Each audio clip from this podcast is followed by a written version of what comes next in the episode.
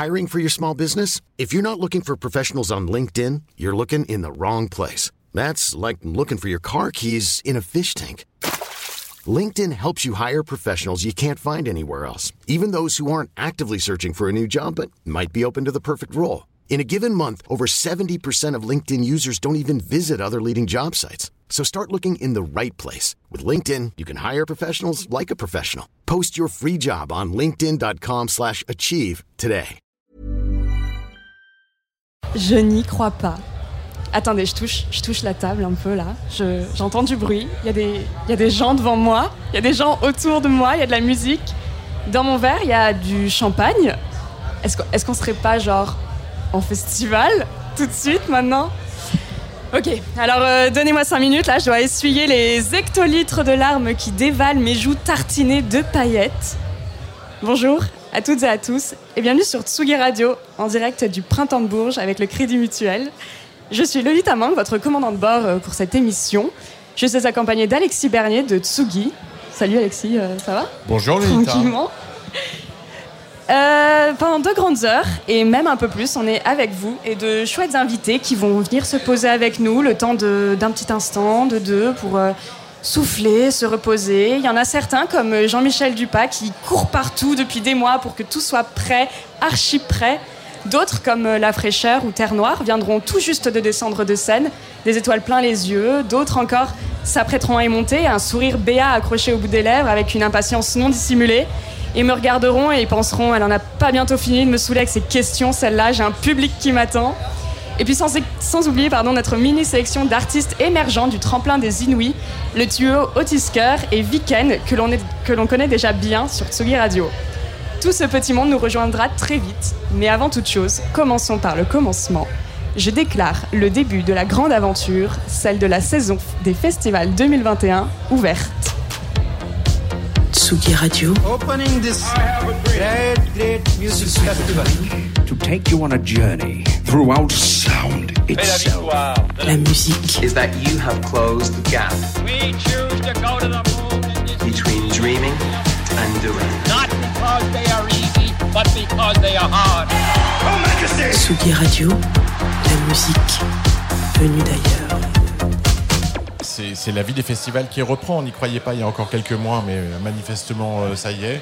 Euh, c'est reparti. On est au direct, en direct de l'espace Labo des Printemps pour le. Il y a le pot des antennes régionales tout autour de nous, donc il y a pas mal de bruit, mais c'est le, le signe que la vie a, a repris. C'est quand même très agréable. On est heureux de recevoir Jean-Michel Dupas, qui est le directeur de la programmation du, du Printemps de Bourges. Bonjour Jean-Michel. Bonjour. Alors euh, ça y est, c'est parti après bien des, des éternements depuis, depuis presque deux jours ou un jour et demi. Comment ça se passe? Est-ce que les, les jauges sont respectées, les gestes de barrière, les gestes barrières aussi? Comment Évidemment. ça se passe? Non, non, ça se passe très bien. C'est vrai qu'on n'y croyait plus. hein. Euh, Même nous, on n'y croyait plus. Et euh, non, non, c'est bien. Les gens se lèvent un peu, mais ça, faut pas le dire trop fort. Mais ça va, ça reste très raisonnable. Les gens respectent. On sent quand même que les, bar- effectivement, les barrières s'ouvrent un peu. Ça fait du bien. Ça fait du bien de revoir des concerts. quand même. Et comment est-ce qu'on organise un festival dans ces conditions? Parce que jusqu'il y a encore quelques semaines, euh, les, les, euh, les- les directives étaient assez floues, ça avait l'air tout avait été très strict, et puis tout d'un coup tout s'est libéré. Vous avez pu travailler dans des conditions à peu près euh, sereines ou ça a été un enfer jusqu'au bout? Non, non, parce qu'effectivement, fin mars, on a, le festival devait avoir lieu la première semaine de mai, normalement. Euh, fin mars, on a vu que voilà, ça, ça, ça allait se bloquer encore un peu de temps. Donc, on a pris la décision de le reporter euh, fin juin. Et puis, euh, jusqu'à début mai, je vous avoue que ouais, on a, on a, on a craint beaucoup. Et puis, petit à petit, tout s'est ouvert. Voilà. Puis, avec la bonne surprise du lever du couvre-feu, c'est ce qui est quand même pas mal. Et voilà, finalement, euh, bon, on voit le verre à moitié vide ou à moitié plein. Nous, on va le voir à moitié plein. hein. Et puis il y a les jauges, il y a encore des- tout est encore un peu flou sur les jauges, sur euh, quand est-ce qu'on a le droit de se lever, pas de se lever, d'enlever son masque, leur mettre. En tout cas, les clubs vont pouvoir réouvrir à partir du 9, les salles de concert à partir du 30. Plutôt des bonnes nouvelles. Tout s'est tout s'est libéré d'un coup, j'ai l'impression. Ouais, alors c'est vrai que c'est encore un peu flou puisque a priori on peut avoir peut-être le droit, mais ça reste flou de se lever, mais de rester devant son siège avec le masque. Bon, voilà, c'est lancé. Les gens font ce qu'ils veulent, ils peuvent se lever. Quand même, les gens sont raisonnables, ils respectent tous les gestes barrières. Et, euh, et voilà, ça se passe très très bien. Et puis au niveau des jauges, on est à 65%. Allez, entre 65 et 70, des fois on pousse un petit peu. Et le public est là C'est Le public est là. 65% euh, de jauges sont remplis Alors nous, on a, on a un avantage, c'est qu'on n'a pas le pass sanitaire puisque toutes nos jauges sont en dessous 1000. Euh, donc c'est aussi pour ça, alors que c'est pas la- le, le cas de tous les festivals cet été qui, qui galèrent un peu à remplir parce que je pense que le pass sanitaire est un énorme frein et nous on l'a pas. Donc on a rempli nos salles très très vite quand on a lancé la billetterie. Donc ça c'est vraiment un avantage. Et, et finalement on regrette pas ce, ce- on est effectivement on est, on est sur un demi-festival, mais on regrette pas de l'avoir fait comme ça. La plupart des scènes sont complètes d'ailleurs. On va dire 95%, ouais. Mm. Côté programmation, alors vous l'avez conçu comment cette programmation de cette année? Parce qu'il y avait les artistes de 2020 qui étaient programmés avec des créations. Est-ce qu'elles elles ont lieu cette année pour la plupart? Comment ça s'est passé? Alors, on avait, on avait euh, quatre créations, on a pu en sauver deux. Donc, celle qui a lieu hier, euh, euh, l'hommage à Prince par Jeanne Haddad, qui était magnifique d'ailleurs. Et demain, on a euh, l'hommage euh, de l'album de Mythe, partie 7, voilà, qui jouera à la cathédrale de Bourges, qui est complet aussi, avec en direction artistique Huel Mort et Yann Wagner, et puis quelques invités qui viendront interpréter les titres de l'album culte. Et puis bah, on a mélangé tout ça, ouais. On a gardé de la programmation 2020 où on s'était engagé à programmer, mais on a aussi rajouté quelques artistes qui avaient sorti des albums entre temps. Et, euh, Dieu sait la difficulté de ces artistes qui ont sorti des disques sans pouvoir les faire vivre. Donc les disques n'ont pas existé. Donc c'était bien qu'on puisse, euh, qu'on puisse leur donner la possibilité de les, défendre sur scène. Et puis euh, voilà, on a essayé de faire aussi qu'il y a des, des styles comme le hip-hop et la musique électronique qui ont un, plus de mal- un peu plus de mal avec de la scie. Et ben nous, on a, on a pris le parti de faire des choses un peu électro, un peu différentes. Donc euh, au Palais Jacques Coeur, on a ce soir par exemple la fraîcheur qui fait une performance avec la danseuse euh, On Véronique Lemonnier. On la reçoit tout à l'heure, tout à fait. Hier, on avait Arundel qui reprenait son projet bac avec Barbara Carlotti. Voilà. Et puis demain, euh, demain c'est Maud Jeffrey avec son projet euh, voilà, entre musique électro et musique contemporaine. Donc c'est des choses qui peuvent se voir assis. Puis on a un peu de hip-hop avec la Laïs et Yuvdi par exemple samedi. Pas de pas d'artistes internationaux. De toute façon, euh, les, les tournées n'ont pas encore repris. On C'est ça. espère qu'elles. Vous Quel- avez essayé un peu ou même pas? On a essayé, on avait, on a jusqu'au dernier moment, on a cru qu'on allait pouvoir avoir Arlo Parks et puis finalement ça s'est pas fait. Voilà. Donc c'est 98% de français puis un petit peu de francophones. Voilà. Et de toute manière, j'ai l'impression que depuis, euh, tu es bien placé pour me, me le confirmer, euh, j'ai l'impression que depuis quelques années, le- le- le- l'accent est vraiment mis euh, avec une volonté très forte du printemps de Bourges de, de présenter vraiment la scène émergente en française. Même si on a, on a à peu près 30% d'habitude d'artistes étrangers.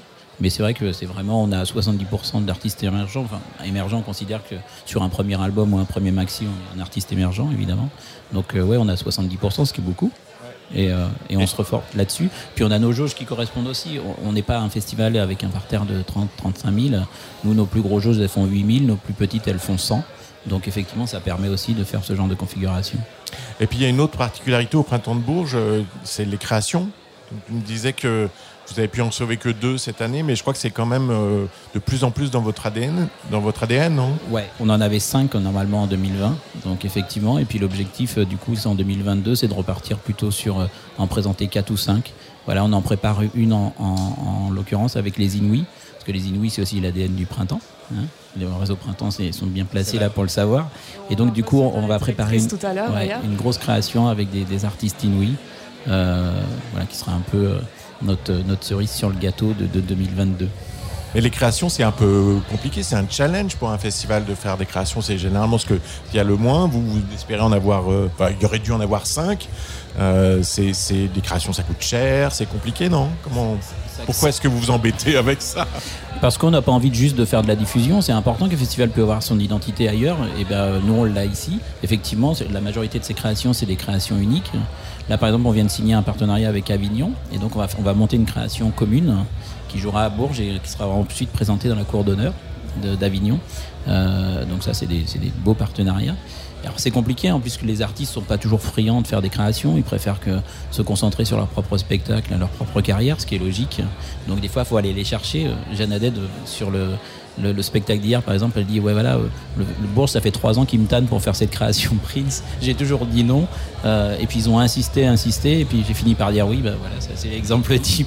de- elle était prête depuis euh, presque deux ans, cette création. En Ouais, plus. ouais, et puis du coup, elle était finalement, ils sont toujours ravis de les faire après, évidemment. Après, c'était super. Et puis, euh, c'est ce qu'elle a dit, ce, projet de Prince, par exemple, ça l'a amené sur plein de choses différentes. Elle a fait une approche très jazz et du coup, elle dit bah, mon prochain album sera hyper influencé par voilà ce que j'ai fait là. Ça m'a ouvert autre chose aussi et c'est souvent ce qu'on nous dit, mais après coup. C'est pour ça qu'on rame pour aller les chercher au départ.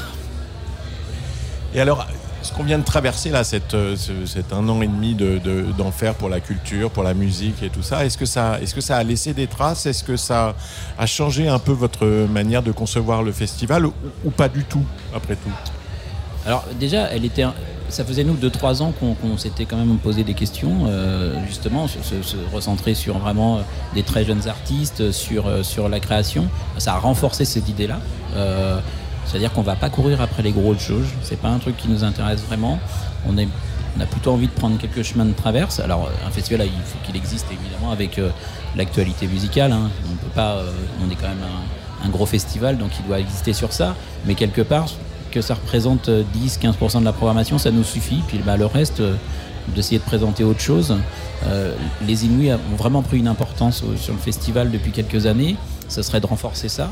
On est sur des projets très très jeunes. La majorité des, 33 Inuits cette année ont moins de deux ans d'existence. C'est quand on est quand même vraiment sur des très très jeunes projets. 70%, euh, ils, ont fait moins de 5 concerts. Alors bon, la pandémie a aidé un peu, hein, mais quand même. Hein. Euh, donc euh, ouais, c'est plutôt d'aller vers, ça qui nous intéresse.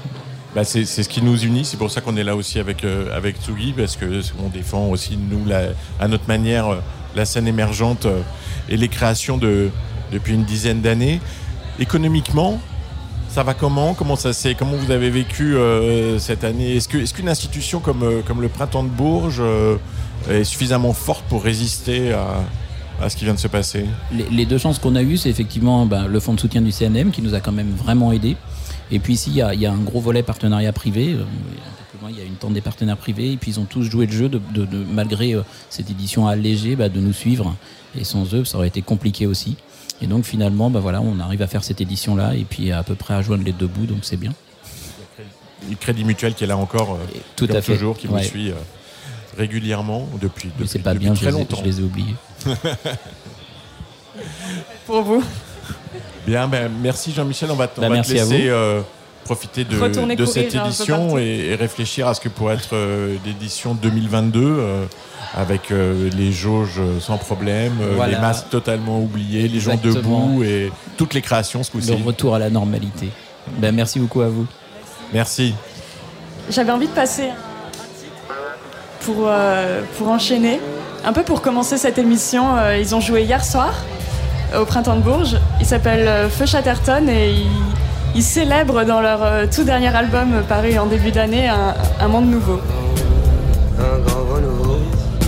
souffle sur le pays, très chaudement, dans un bain, un bain de foule dévot, à moitié épailli. On se mouillait mollement, la glace fondait dans les spritz, c'était à n'y comprendre rien. Tout le monde se plaignait en ville du climat subsaharien. On n'avait pas le moral, mais l'on répondait bien à tous les mots, les traits d'esprit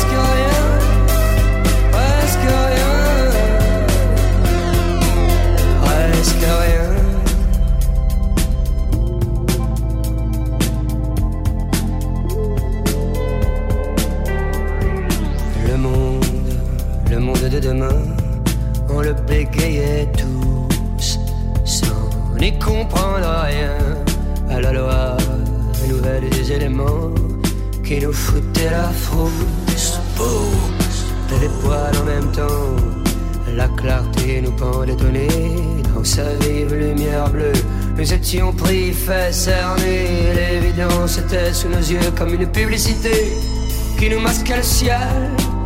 Des millions de pixels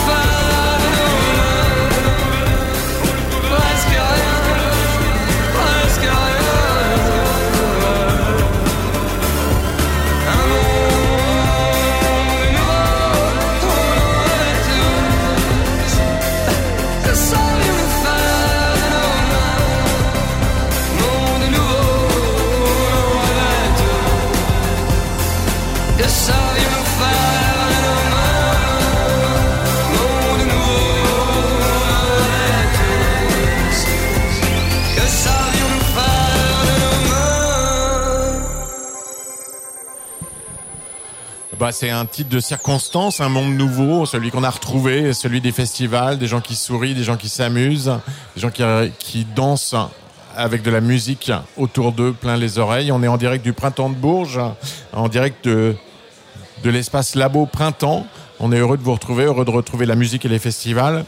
On va recevoir bientôt euh, Otis Coeur, qui sortent euh, de scène, qui était euh, en, en, direct des Inouïs du festival, hein, mais on va écouter un peu de leur musique avant de, avant de les recevoir. Tu mettais du parfum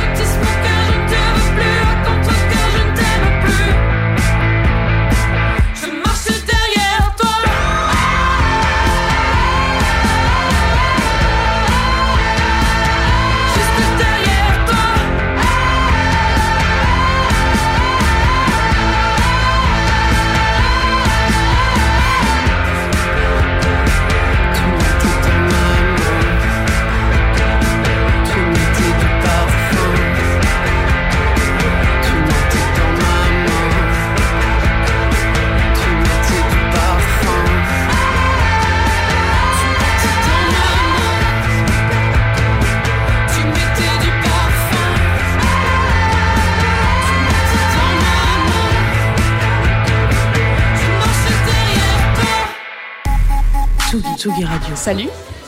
On est sur euh, Tsugi Radio en direct du Printemps de Bourges toujours. On est avec euh, Otis Coeur, ça va? Margot, Camille Ça va super. Enchantée. Enchanté. Alors vous étiez sur scène euh, tout à l'heure, sur la scène des, des Inouïs. Margot. Comment ça va? T'as fait un, un vol plané euh, assez sévère, il faut qu'on en parle. Oh la honte Non, non, c'était- c'était vraiment C'était pas rock'n'roll, prévu. non? Il y a pas de honte à C'était- avoir. Ça a glissé sur scène, je sais pas, j'étais en converse, j'ai sauté, le dernier truc de fin, bim, paf, je tombe euh, sur Alors t'as quand même explosé de rire, c'était J'ai explosé de rire. C'était génial, c'était un moment Le premier génial. réflexe qui m'est venu, c'est de lever les mains en mode Ah, rock'n'roll C'était c'était pour ma part très gênant, mais je crois que les gens ont bien Non, rigolé. On a kiffé, t'inquiète. Justement, c'était genre avant que tu fasses un vol plané, j'avais quand même prévu une première question, tu as chamboulé mes plans. Désolé. Il en faut une, une putain de paire d'ovaires pour faire du rock entre meufs en français aujourd'hui là en 2021. Bah ouais. Bah, c'est pour ça qu'on ouais. est là. C'est pour ça que vous êtes là. Merci. Exactement.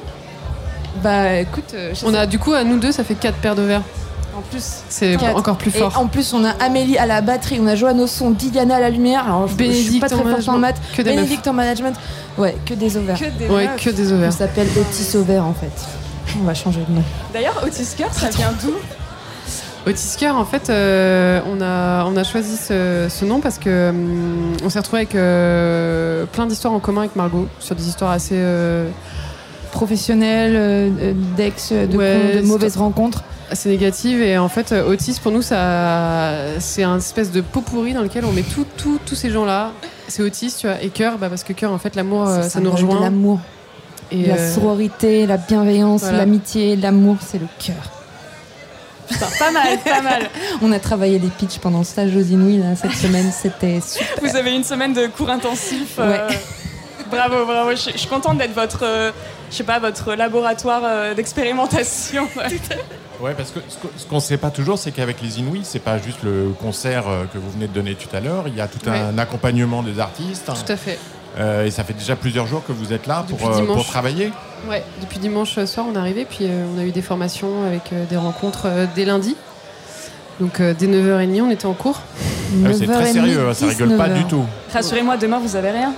si Euh, on, on on ira- on va pas sécher, promis. Ok, bah je vous regarde rentrer chez vous Ouais, euh, 9h30, après ouais. cette émission là. Dodo, 9h30. direct.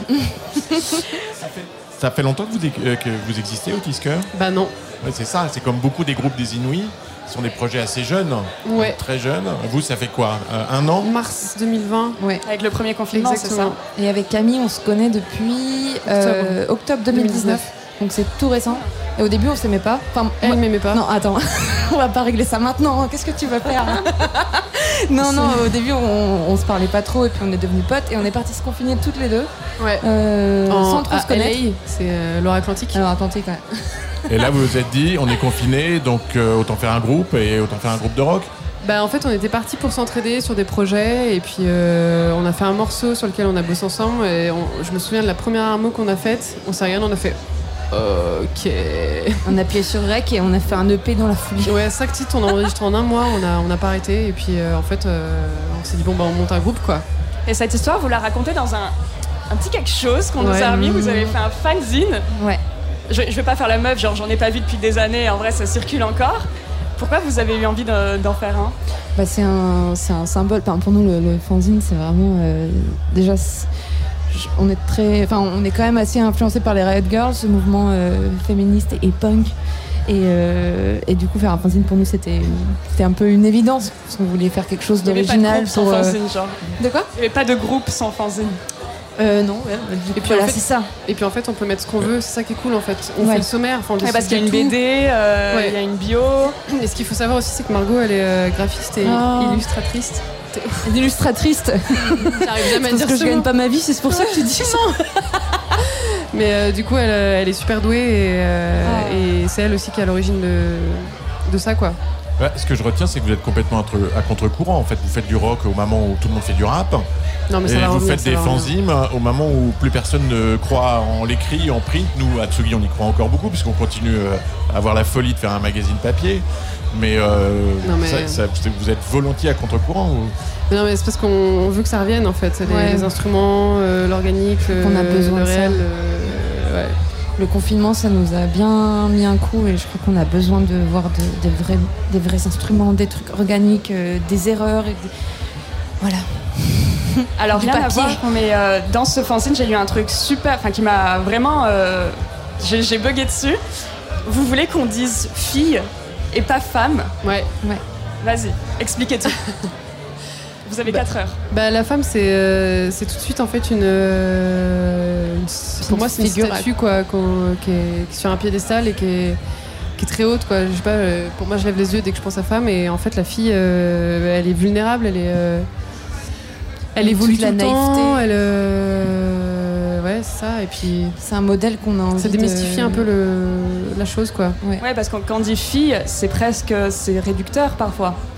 Bah non, en fait, c'est juste. euh, Vous, vous reniez ça Non, ouais, complètement. Je vois pas ça comme quelque chose de réducteur. Ouais, c'est c'est quelqu'un qui se construit, qui est pas encore, euh, qui, qui, comme disait Camille, vulnérable. Et, euh, et nous, un- pour nous, c'est important. On aurait aimé avoir des modèles un peu plus vulnérables dans, dans, la, dans la pop culture, tu vois, dans les films, dans les séries, tout ça. Et, euh, et voilà, d'avoir quelqu'un qui, qui se construit à côté, au même niveau, et pas quelqu'un qu'on idole, euh, qu'on idolâtre. C'est ça le mot Ouais, c'est ça. Voilà. Et, du coup, ouais. euh, les Riot Girls, c'était des femmes ou c'était des filles? Bah, girls. Girls. Ah, bien joué, bien joué. Alexis, tu voulais poser une question Non, je, je voulais justement, puisqu'elle parlait de modèles, leur demander quels étaient leurs modèles. Moi, je me souviens que la, des derniers groupes de filles euh, jouant du rock, je me souviens des plasticines, tu en parlais euh, il y a peu de temps. Est-ce que ça fait partie de, de vos modèles ou est-ce que c'est plutôt euh, les Riot Girls Pour moi, c'est des groupes comme euh, L7 ou des choses comme ça qui sont bien plus, plus rock encore que l'étaient les, les plasticines? Bah, on a écouté ça. Moi, les mais plasticines, en- jamais écouté, perso. Ouais, moi, j'avoue, j'ai écouté quand j'étais au lycée, mais j'ai- j'aimais bien. hein. Mais, mais euh, t'inquiète. Euh, non, en vrai, en vrai, on n'a pas écouté euh, tant les Riot Girls pendant le confinement, je les ai découvertes assez tard. Découvertes assez tard. Et les plasticines, ouais, c'est des vieux souvenirs, mais pendant le confinement, on a pas mal écouté Faced, Ouais. les Kills. En fait, on a, on a des influences respectives, mais qui, qui se rejoignent finalement. C'est très anglophone. Moi, je suis archi fan de PJ Harvey, par exemple. Et, et euh, voilà. Tandis que toi, Margot, tu kiffes John Williams à fond. Ah, euh, ouais, grave. Je suis ultra fan de John Williams, c'est mon idole. La BO de Jurassic Park, euh, Oh pour le là rappeler. là, mais vous non, êtes mais bien renseigné. y a pas de. J'ai l'impression que t'as honte, mais il y a pas non, de. j'ai y pas a honte, j'assume tout à fait euh, John Williams, euh, je suis grande fan. D'ailleurs, il va jouer à Berlin, là, je vais essayer d'y aller. Ok, on, on espère que tu iras. Euh, vous parlez des Riot Girls, il y a pas mal de bouquins récemment qui sortent sur les Riot Girls, j'ai l'impression qu'il y a une sorte de renouveau autour de ça. Et dans le clip de Je marche derrière toi, votre premier titre, on voit aussi des cartes de tarot. Et je trouve qu'il y a aussi un énorme renouveau de- du tarot, de l'astrologie en ce moment. Du coup, je vous demandais, euh, vous tirez les cartes, vous euh Un peu. Moi, non. Je me suis déjà fait tirer les cartes. Moi, j'apprends, mais ça m'est un peu passé, j'avoue. Mais en fait, dans ce clip, il faut savoir qu'on est- on l'a tourné dans mon salon, on a pris tout, tout ce qu'il y avait autour de nous et on a. Voilà, on, on a demandé à mon collègue de nous balancer sur la tête. Et, Il y aurait pu et avoir il y des avait choses cartes de euh, tarot, bien euh, pires, genre. Euh, bon, peut-être. Après, euh, après, en vrai, on regarde quand même euh, tous les signes astrales et tout. Euh. On- Ouais, pendant le confinement, On on, a nos trouvé, maisons. on a trouvé un livre d'astrologie Ouais. à Emmaüs et on l'a lu. C'était super. De A à Z. Euh, Ouais, on connaît presque tout sur euh, l'astrologie, même si. Pas encore, mais. Ouais. Du coup, ça va la compatibilité entre vous deux? Euh, on est ascendant scorpion toutes, Toutes les, les deux, deux, je ouais. crois. Ça te paraît, pour faire du rock, en plus, euh, une énergie bien vénère, euh, bien émotive. Mais après, on n'est pas hyper calé en astrologie, j'avoue. euh, je, je rigolais un petit peu quand je Merde. disais. Je me retrouve vite à l'âme. ne posez pas des questions sur l'astrologie, s'il vous plaît. Bon, alors on va parler des Inouïs un peu, peut-être, quand même. Oui. Qu'est-ce qui vous a motivé, vous, à, à participer au tremplin des Inouïs? Eh ben, en fait, euh, on, on a vu un lien, on s'est inscrite. Pardon? Et, euh, et puis voilà. Non, parce qu'en fait, on a, participé, enfin, on a postulé à différents accompagnements. Donc, euh, euh, FGO qui propose un accompagnement qui s'appelle Variation. On a été accepté et on est aussi accompagné par une structure qui s'appelle Filset dans le 77, la famille. Et, euh, et en fait, euh, ben, Puis en fait- c'était dans la, dans la Ouais, continuité. eux, ils nous ont proposé ça euh, aussi. enfin, ouais. tu vois, c'était. Et puis en fait, finalement, on, on s'est dit bon bah, on tente quoi. Ouais, voilà, on n'a rien à perdre. Le projet, il a un an, bon, on verra ce qui se passe. Et puis au pire, Et en fait, on est pire, là. on est là. Au pire, au mieux, je sais pas.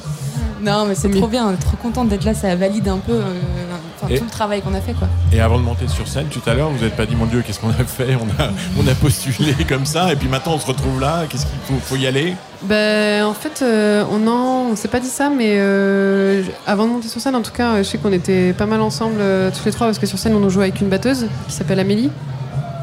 Elle est pas là. Elle est pas là. Mais euh, on s'est beaucoup cons- enfin, rassemblés, concertés, euh, on a pris toutes nos énergies, puis, euh, et puis on ne s'est pas posé de questions, on s'est dit bon bah on est là, et puis on est légitime d'être là, et euh, on donne tout quoi. C'était votre concert numéro combien? Un, deux. Deux? Comment ça, deux? Alors Bah, moi j'en ai vu, j'ai un. vu Ah des oui. concerts de vous sur YouTube. hein. Ouais, mais en Ah. fait c'est une capta. Capta, ouais. Ah. ça- Enfin, ça dépend ce que tu entends C'est par premier. concert. Là, c'est avait le premier personne en concert face. avec. Ouais, y avait personne. Ouais. Et le public a bien réagi? Honnêtement, j'ai hurlé. Hein. Ah ouais Énorme. Bah, franchement, en fait, à un moment, je regardais que quelqu'un que je connaissais parce que ça me permettait de me raccrocher à quelqu'un que je connaissais. Et euh, à un moment, j'ai levé les yeux et j'ai vu plein de gens debout à gauche de la scène, enfin de, le- de la salle, et je me suis dit waouh, il y a des gens debout. J'étais assez surprise. Ah Oui, parce que normalement, les concerts sont encore euh, Assis. Encore, ouais. Et c'est vrai que tout à l'heure, quand on est arrivé euh, dans la salle des Inuits, on avait tous été un peu surpris de voir euh, ce qui ressemblait plutôt à un piano-bar euh, sans piano. Euh, mais en tout cas, il y avait des tables, des chaises. Ouais. Et effectivement, on s'est dit, ah mais oui, les restrictions ne sont pas encore totalement Eh ouais. levées. Euh, voilà, mais ça va Franchement. plus durer très longtemps, j'ai Quelques l'impression. jours près. On a hâte que ça s'arrête, que ça reprenne pour de vrai. Ça ressemble à quoi d'ailleurs euh, la suite de cette année pour vous? Qu'est-ce qui arrive? Demain. Quoi? Bah, il y a demain qui arrive. Demain, c'est euh, Ah. vendredi. Bah, je vous euh, présente de- euh, Camille de Otisker, euh, excellente humoriste. Bonjour. N'hésitez pas, Non. euh, envoyez-moi un mail. Je Pour de ferai vrai, vos pour premières de vrai, parties. on, on va sortir un, on, enfin, on va essayer de sortir un single euh, à la rentrée, donc euh, septembre, et euh, EP. et puis EP en Fin novembre, début décembre. début décembre.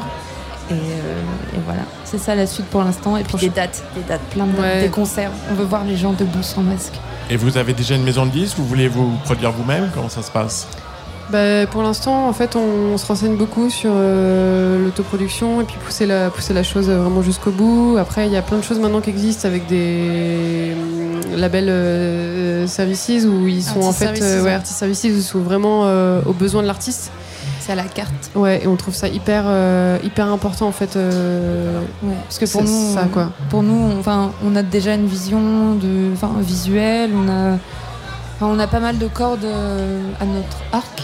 Et, euh, et voilà, nous, ce qui manque, c'est un peu de structuration. Et, et voilà, donc on va essayer de. Enfin, après Bourges, on va, on va réfléchir euh, un peu plus. Parce qu'on a eu ce stage aussi qui nous a bien renseigné. Donc, euh, beaucoup de, de questionnements pour l'instant. Voilà. Qu'est-ce qu'on vous souhaite alors? Du bonheur. Du bonheur Du bonheur. Bah, de Tout gagner le les- bonheur du monde. Et de gagner les Inuits, non? Bah, en vrai, on a déjà gagné là. hein. Non, c'est en, Oh. est- c'est en étant ici que- qu'on a gagné. Franchement, euh, moi, je, enfin, on ne pensait pas être Un petit là. prix, quoi. euh, franchement, je dis pas non. mais- Non, mais la, la victoire pour moi, c'est juste d'être là, de rencontrer Oui, oui, des, des Inuits et de faire des concerts. et C'est trop bien. quoi. Ouais. La Alors pour commencer, moi je- un début de prix c'est qu'il y a du champagne pas loin de la Allez, on y va. C'est parti. Allez. Moi je pense que pour commencer c'est pas mal. Et puis on vous souhaite Non, parce que c'est vrai qu'on a, de- on n'a pas du tout bu en plus déjà depuis. euh, Non, c'est faux. ouais. Il n'y a pas du tout une bière sur cette table. Les, les auditeurs de la. Tsugi Radio ne peuvent pas la voir. Maman, c'est pas ce que tu crois. Merci Bah, Otiska d'être euh, passé dans cette émission. C'était super. Merci. Du coup, euh, j'encourage tout le monde à écouter euh, Je marche derrière toi. Et bravo pour le fanzine. Vive l'écrit. Yes. Vive le print. Trop bien. bah. Faites des dessins, des collages. Allez-y, les filles. On s'en serait pas un petit jingle euh, Je peux te faire un petit jingle. Tsugi, Tsugi Radio. Il dure seulement 3 secondes. On attend la directrice des Inuits, Rita Sarego. On vient d'avoir Otiskar avec nous sur cette radio. Et plus tard, on aura Viken. Parce que sur Tsugi, on soutient les artistes émergents. Otiskar, c'était du rock que je vous engage à aller écouter. Parce que c'est rare aujourd'hui, en 2020, d'avoir des meufs qui font du rock toutes seules. Viken, ça n'a absolument rien à voir. Alexis, à quoi ça ressemble Viken? Oh bah alors là, on est dans un univers euh, bien plus, bien plus sombre, euh, qui n'a effectivement bien plus électronique aussi, mais on en parlera avec lui. On va peut-être écouter un peu de musique euh, en attendant. Hein?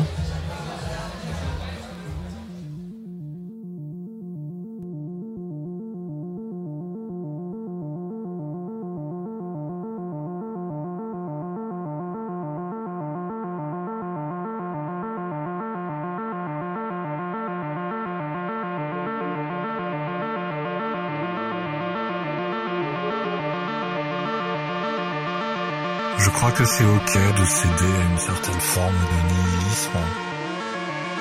De se dire que de toute façon, euh, c'est foutu.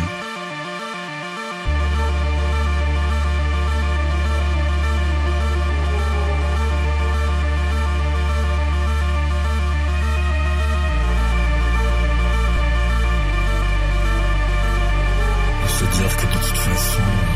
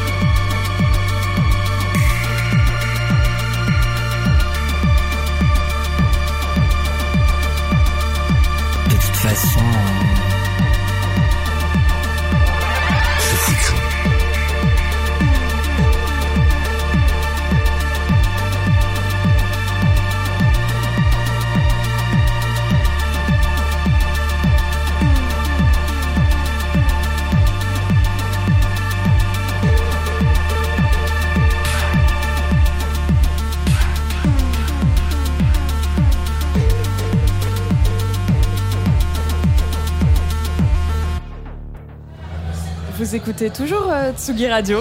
Je suis toujours Lolita Mang, je suis toujours avec Alexis Bernier, Et on est toujours en direct du printemps de Bourges avec grand plaisir. avec Rita Sarego, c'est bien, je me trompe pas, c'est ça? Tout à fait, bonjour. Parfait, la directrice des Inouïs du printemps de Bourges, ce, prin- ce tremplin pardon, des, des artistes émergents. Comment ça va là euh, Ben, ça va très bien. Plutôt il bien. fait beau, euh, il y a du monde, donc. euh, Le soleil s'est découvert en fin de journée. euh, Ouais, et on a de la très bonne musique, il y a du monde, les artistes sont heureux, euh, le public est heureux, les professionnels sont heureux, donc. Euh, Pas meilleur bien. retour. euh, Voilà. Alors Rita, est-ce que tu peux nous raconter un peu comment ça se passe, euh, les Inouïs? Parce que là, on, on- on découvre les concerts, on en voit beaucoup, mais avant ça, il y a tout un travail, il y a, il y a tout un travail de sélection. Et euh, je crois que vous sélectionnez à partir d'une base euh, énorme, non? Combien de concerts vous voyez Combien d'artistes vous voyez défiler aux, aux Inouïs Euh, pas mal. En fait, il faut savoir qu'on lance un appel à candidature au mois de à, l'automne. Donc euh, là, c'était en, octobre 2020. Euh, on reçoit euh, environ euh, chaque année euh, 3000 à 3500 candidatures d'artistes. Euh, et euh, après, c'est un processus de sélection qui dure 6 à 7 mois. Euh, on fait euh, des sélections sur écoute sur toute la France, des auditions régionales, c'est-à-dire qu'une fois qu'on les a écoutées euh, euh, sur bande, euh, on sélectionne un certain nombre, 150 sur toute la France. On les met sur scène, puisque l'idée c'est de savoir, une fois qu'on les a écoutés, est-ce qu'ils peuvent reproduire leur musique sur scène. Donc on organise 30 concerts dans toute la France. Après, on organise encore un jury national, puisqu'on a la passion des jurys chez nous. Et, euh, et, et à la fin de tout ça, on a nos 30 euh, artistes, la trentaine d'artistes inouïs. Cette année, ils sont 33. Donc euh, c'est presque pire que la fac de médecine, même pas 1%. De 3005, on passe à 33. Voilà. 3005, ça paraît, ça paraît énorme. Est-ce qu'il y a de plus en plus de candidatures à travers les années? On a l'impression que, effectivement, il y a de plus en plus de, avec la démocratisation des moyens pour faire de la musique, les home studios et tout ça, l'impression qu'il y a de plus en plus de, jeunes artistes, non? Ou est-ce que c'est une fausse idée? Non, euh, enfin, en tout cas, sur, euh, sur les Inouïs, euh, c'est peut-être une fausse idée. En tout cas, le, le chiffre reste constant. Après, il faut savoir qu'on n'est pas. on cherche pas forcément la quantité, mais plutôt la qualité. Euh, on- n'a pas forcément de, critères comme d'autres dispositifs d'accompagnement, de critères. euh, Il faut avoir un certain nombre euh, de dates de concerts, euh, il faut avoir sorti un album ou un EP ou être signé ou d'autres. On a juste quelques critères qui sont très simples. Il ne faut pas avoir plus de 6 ans d'existence scénique. Euh, il ne faut pas avoir signé euh, chez une major en contrat d'artiste, c'est tout. Oui, la, la volonté, c'est vraiment d'aider, de soutenir la scène très émergente. Et on l'a vu avec Otis Kerr, qui était là il y a, Tout il y a à deux fait. minutes, qui donnait leur deuxième concert. Voilà. Et je crois que Viken, qu'on va recevoir aussi, euh, lui-même, euh, en est au tout, tout, tout début de sa carrière. Voilà, c'est au tout début. Et puis, il y en a quand même pas mal. Il y en a certains, euh, on va voir tout à l'heure, à partir de 20h, euh, euh, Elliot Armen, et c'est à- il est à son deuxième ou troisième aussi concert. Et puis, euh, hier, c'était le cas. Et puis, euh, vendredi aussi, il y en a certains, ils sont à leur deuxième, troisième, quatrième concert. On est vraiment, notre volonté, c'est vraiment d'aller chercher les artistes qui sont en tout début de carrière, leur donner vraiment un- un- une, exposition, un accompagnement euh, avec toutes nos antennes qui sont euh, sur toute la France, euh, des résidences, euh, des stages, euh, du coaching et, euh, et faire en sorte qu'ils puissent gagner euh, 3 à 5 ans au niveau de leur développement de, de carrière. Euh, Qu'est-ce que ça a changé cette, euh, cette saison pour les Inuits particulièrement? Est-ce que ça a modifié des choses dans la sélection euh, ou absolument pas? Vous avez vogué comme, euh, comme d'habitude. On a essayé de, de continuer euh, la sélection comme d'habitude, même si ça a été euh, euh, un peu plus compliqué, qu'il a fallu quand même s'adapter. hein. On, a, euh, on, a, euh, on, on a fait un appel à candidature qui a duré plus longtemps, ça a duré six semaines au lieu de trois. On a fait des sélections, euh, des auditions régionales à huis clos, seulement avec des jurys. euh, avec euh, devant 30 ou 50 personnes. Euh, habituellement, on a jusqu'à 1000 personnes au, au niveau du public, donc c'est plus du tout la même ambiance. Mais on tenait absolument à, faire en sorte que la sélection continue et qu'on ait, euh, on ait au final nos, euh, nos- notre sélection, nos- notre trentaine d'artistes euh, Inouï 2021 puisque c'est vrai avec cette crise sanitaire qui euh, presque dure depuis euh, 18 mois, je crois, euh, c'est eux qui sont les plus touchés. Euh, c'est vrai qu'au niveau de leur carrière qui était toute naissante, euh, tout s'est arrêté. Et euh, pour nous, c'était indispensable de continuer et d'aller jusqu'au bout, en tout cas du processus. Et alors, tu, tu le disais aussi à l'instant, et on en parlait aussi avec Otis les Inuits, c'est pas que des concerts, c'est un accompagnement? Alors, il consiste à quoi cette, cette, cette, empa- cette- pardon, je recommence. il consiste en quoi cet accompagnement? Alors on propose euh, des résidences. Euh, c'est vrai qu'au niveau avec euh, les antennes, nos antennes qui sont sur toute la France, il y a, il y a, euh, toute euh, une palette de, de- de résidences qui sont proposées, de formations qui sont proposées dès euh, le stade des auditions régionales pour qu'ils puissent se préparer à cette étape qui est quand même importante pour eux. Euh, et par la suite, s'ils sont sélectionnés pour le printemps de Bourges, ils ont en plus des résidences, de l'accompagnement, du coaching, euh, vraiment pour préparer, ne serait-ce que la voix, préparer leurs leur prestations euh, scéniques, euh, tout ce qui est son, son les lumières. et ça, c'est extrêmement important parce qu'ils n'ont que 30 minutes. Et ces 30 minutes, elles sont indispensables. Et très souvent, ils ne savent pas trop comment les préparer. Donc, on- il y a tout un accompagnement au niveau des antennes qui est fait. Et, euh, et à notre niveau, on prépare, on leur propose aussi un stage de structuration. Il faut savoir qu'ils sont là à Bourges. Euh, les 33 artistes, sont à Bourges depuis euh, dimanche soir et, qu'ils ont suivi au- à la salle au 22. euh, où normalement il y a les concerts euh, des Inuits, un stage de structuration professionnelle avec plein d'intervenants qui se sont euh, qui, se, qui, sont, qui sont intervenus depuis lundi pour, euh, pour leur parler de tous les contrats de la musique, euh, qui vont parler du streaming, qui vont parler de, tout, de toute la diversification en termes des revenus. Donc c'est extrêmement important aussi de leur montrer, de leur donner les clés, les, tous les outils pour qu'ils puissent en tout cas faire les bons choix pour la suite de leur carrière. Et j'ai presque envie de dire que cet accompagnement, il se poursuit après, parce que par exemple, demain soir, il y a Silly Boy Blue qui joue. Oui. Qui, était la, qui a gagné les Inouïs en 2019, si je dis pas de bêtises. Oui, c'est ça. Et qui maintenant revient au Printemps de Bourges en tant qu'artiste accompli, si on peut dire. euh, Ben oui, puisqu'elle sort son premier album. Exactement. Et euh, c'est vrai que même là, hier soir, il y avait euh, Hervé qui revient aussi au printemps avec, en tant qu'artiste accompli. C'est vrai qu'à chaque fois, c'est une fierté de vous revoir ces artistes qui sont passés par les Inuits, de revenir sur le printemps, parfois euh, deux ans, trois ans quatre ans après, sur des scènes encore plus importantes et, euh, et avec des carrières plus accomplies sur leur deuxième, troisième, quatrième album. Et à chaque fois, parfois, euh, à la fin sur le W, et on est très très fiers. Et ils sont reconnaissants? Oui, ils sont très reconnaissants, ils n'oublient jamais. Ils ont plutôt intérêt. Non, mais après, c'est un échange, ils, ils savent par où ils sont passés en fait, et ils oublient jamais. Donc ça, c'est bien. Alors, euh, peut-être une dernière question. euh, c'est qui tes préférés? Ah, Alors, ça, tout le monde la pose, et euh, je ne le dis jamais. voilà. Puis là, il y a- il y, a vraiment peu de gens qui t'écoutent. non, non, en fait, euh, ce qu'il faut savoir, euh, je, le, je le dis souvent, il y a euh, 3000, 3500 artistes qui s'inscrivent au départ.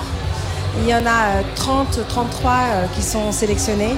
Donc mes préférés, ce sont ces 33. Voilà. Bien répondu. Merci Rita Merci, passée tout sur cas. ce plateau.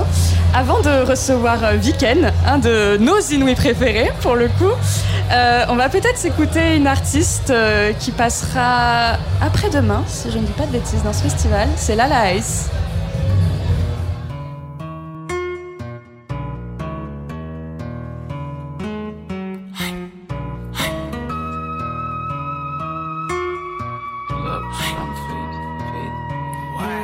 Yeah, pull up and I'm faded. Little bitch, don't get offended. We she almost fainted. If you want it, I'll explain. See bad bitches, bad bitches, I got plenty. They drop on the beat like penny. Want me on they face like fancy. Sorry, baby, adrenaline just to make my heart beat. I feel the head away through my veins with that drink. Tell him you bitch foreign like frames and you whip bitch. Me, I don't scratch, scratch. I pop a dot beat, poo poo that shit. Bitch, don't feed my hanger. I'm the Scorpio from November. Got a lot of shit like vendor. I put Fendi on her hanger. Wow. It's me and you for Boku bands. You know me, I'm Boku gang. I don't fuck with no fufu land. In her head like juju. Avec son cœur fait joujou. So hurt my hurt when boom boom pussy pink and fat like boo Why? It's me and you for Boku bands. You know me, I'm Boku gang. I don't fuck with no fufu land. Me and you for juju bands. I don't fuck with no fufu land. Like juju gang. I don't fuck with no fufu line. Ok. Ça fait combien Une 40 Je crois qu'on avait à peu près laissé j'ai- dure genre 2 minutes comme ça max, tu vois. Mais après, on reprend les. Me and you for Bovo bands. I don't fuck with no fufu land. In her head like juju. I don't fuck with no fufu line.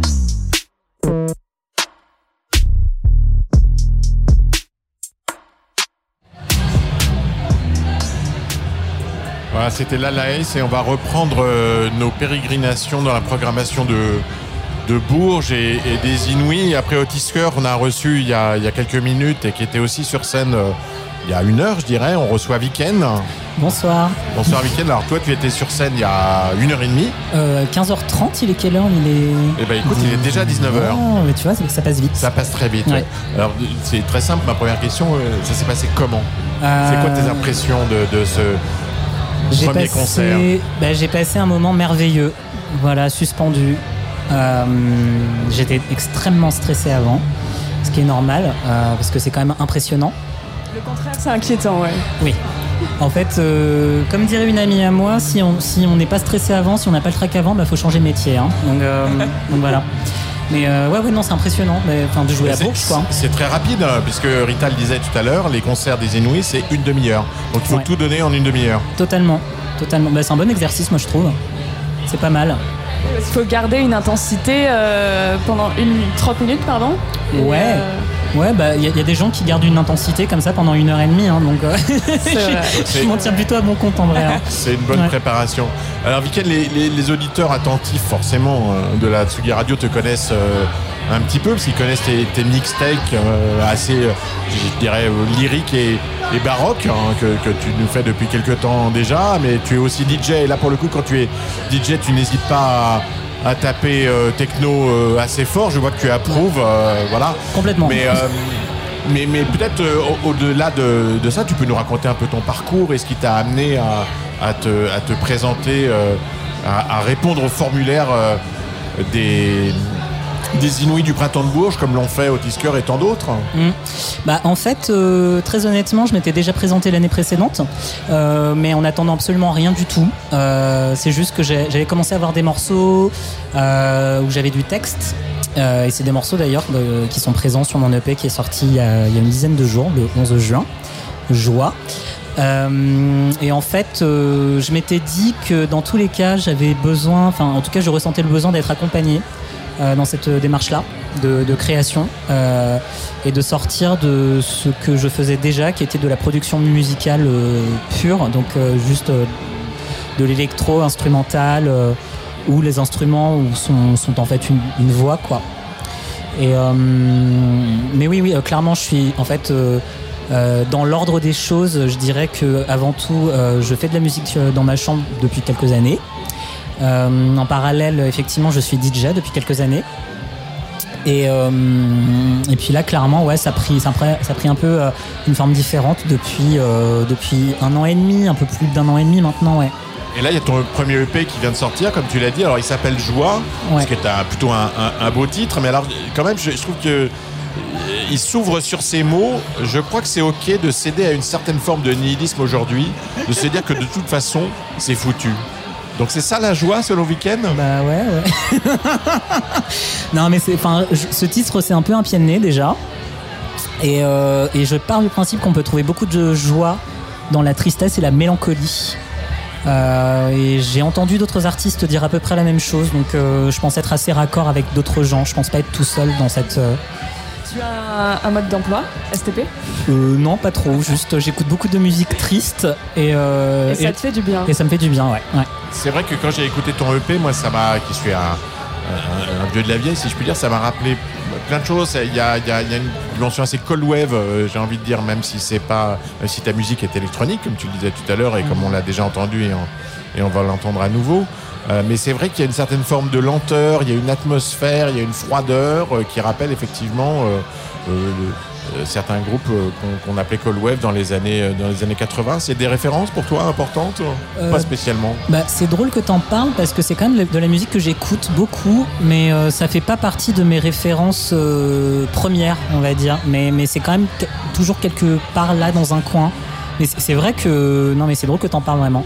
Mais euh, j'ai tellement écouté The Cure par exemple. J'ai euh, ouais, j'ai saigné tellement de disques de The Cure. Bah, c'est vrai que quand on entend ta musique, on pense effectivement à la fameuse trilogie, on pense à, à Face, 17 Seconds, euh, pas forcément musicalement, mais il y a, il y, a une- il y a une atmosphère, il y a quelque chose qui semble vous unir.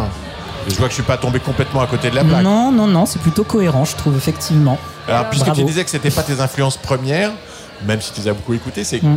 quoi tes influences premières pour ce disque? Euh, bah, pour ce disque, je sais pas, mais de façon générale, euh, c'est des influences qui ont un peu rien à voir avec euh, l'électro pour le coup.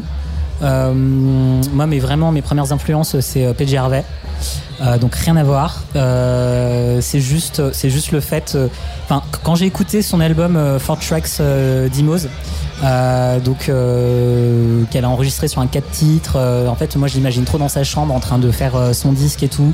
Euh, moi, en fait, ça m'a trop donné envie de faire la même chose concrètement, parce que avec très peu de moyens. Elle a réussi à faire des chansons incroyables en fait. Et je me suis dit, ah ouais, mais en fait, c'est à, à la portée d'à peu près tout le monde. Ma première vraie claque électro, c'est Vitalik. Donc son disque. oh, pardon, je suis désolé, j'ai oublié son titre. Mais euh, Pony. Le Pony EP. Pony EP, merci. Et qui, était, qui faisait déjà la, la jonction entre l'univers du rock et puis Ah l'univers ouais. de la musique électronique. hein. Complètement. Enfin, j'ai écouté vachement, vachement de rock avant, avant d'écouter de l'électro. Euh, l'électro, c'est venu, c'est, venu assez ta- tardivement en fait. Euh, c'est vraiment pas. Il y a eu Fisher Spooner aussi, Peaches, euh, enfin euh, tout l'électro clash euh, que je me suis pris dans la tronche et que je me suis dit oh waouh c'est trop bien, c'est super. Mais euh, ouais. C'est rigolo parce que du coup, moi qui suis plus jeune qu'Alexis, du coup, je j'ai pas du tout la même référence quand T'es t'es je. pas obligé de le faire remarquer, enfin. C'est toi qui as dit le vieux de la vieille, hein. je- c'est toi qui as commencé. Moi, je pense à Fauve quand je t'écoute. Ah ouais, d'accord, ok. Ce qui n'a rien à voir, Ah ouais, ouais, mais ouais. pour la, la colère et, et les textes euh, plutôt. Ok. quoi. Ok. Du coup, là, là, par contre, moi, je suis complètement à côté de la plaque, vu ta tête. Ah ben non, non, non, je trouve pas parce que moi effectivement la, la question que j'allais te poser, parce que c'est- c'est- cette colère, euh, je la ressens aussi dans ce, dans ton EP. Et puis, il y a quand même un morceau euh, qui, qui est le morceau dont j'ai envie de dire dont tout le monde parle, hein, qui s'appelle Pour une amie, qu'on va Ouais. écouter. Peut-être qu'on pourrait l'écouter déjà et en parler après parce que c'est un- c'est un morceau je trouve très fort et, et j'ai bien envie de savoir euh, d'où il vient, Ouais. quelle est son histoire. Écoutons-le. Pour une amie, week-end.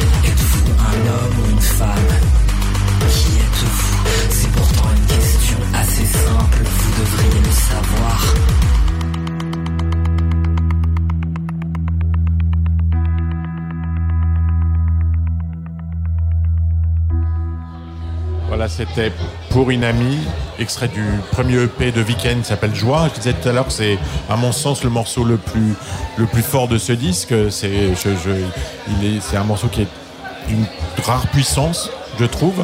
Est-ce que tu peux nous raconter un peu l'histoire de ce morceau Weekend? Comment est-ce qu'il est né? Euh, alors, faut savoir un truc déjà, enfin pour euh, pour expliquer euh, d'où je viens euh, entre guillemets.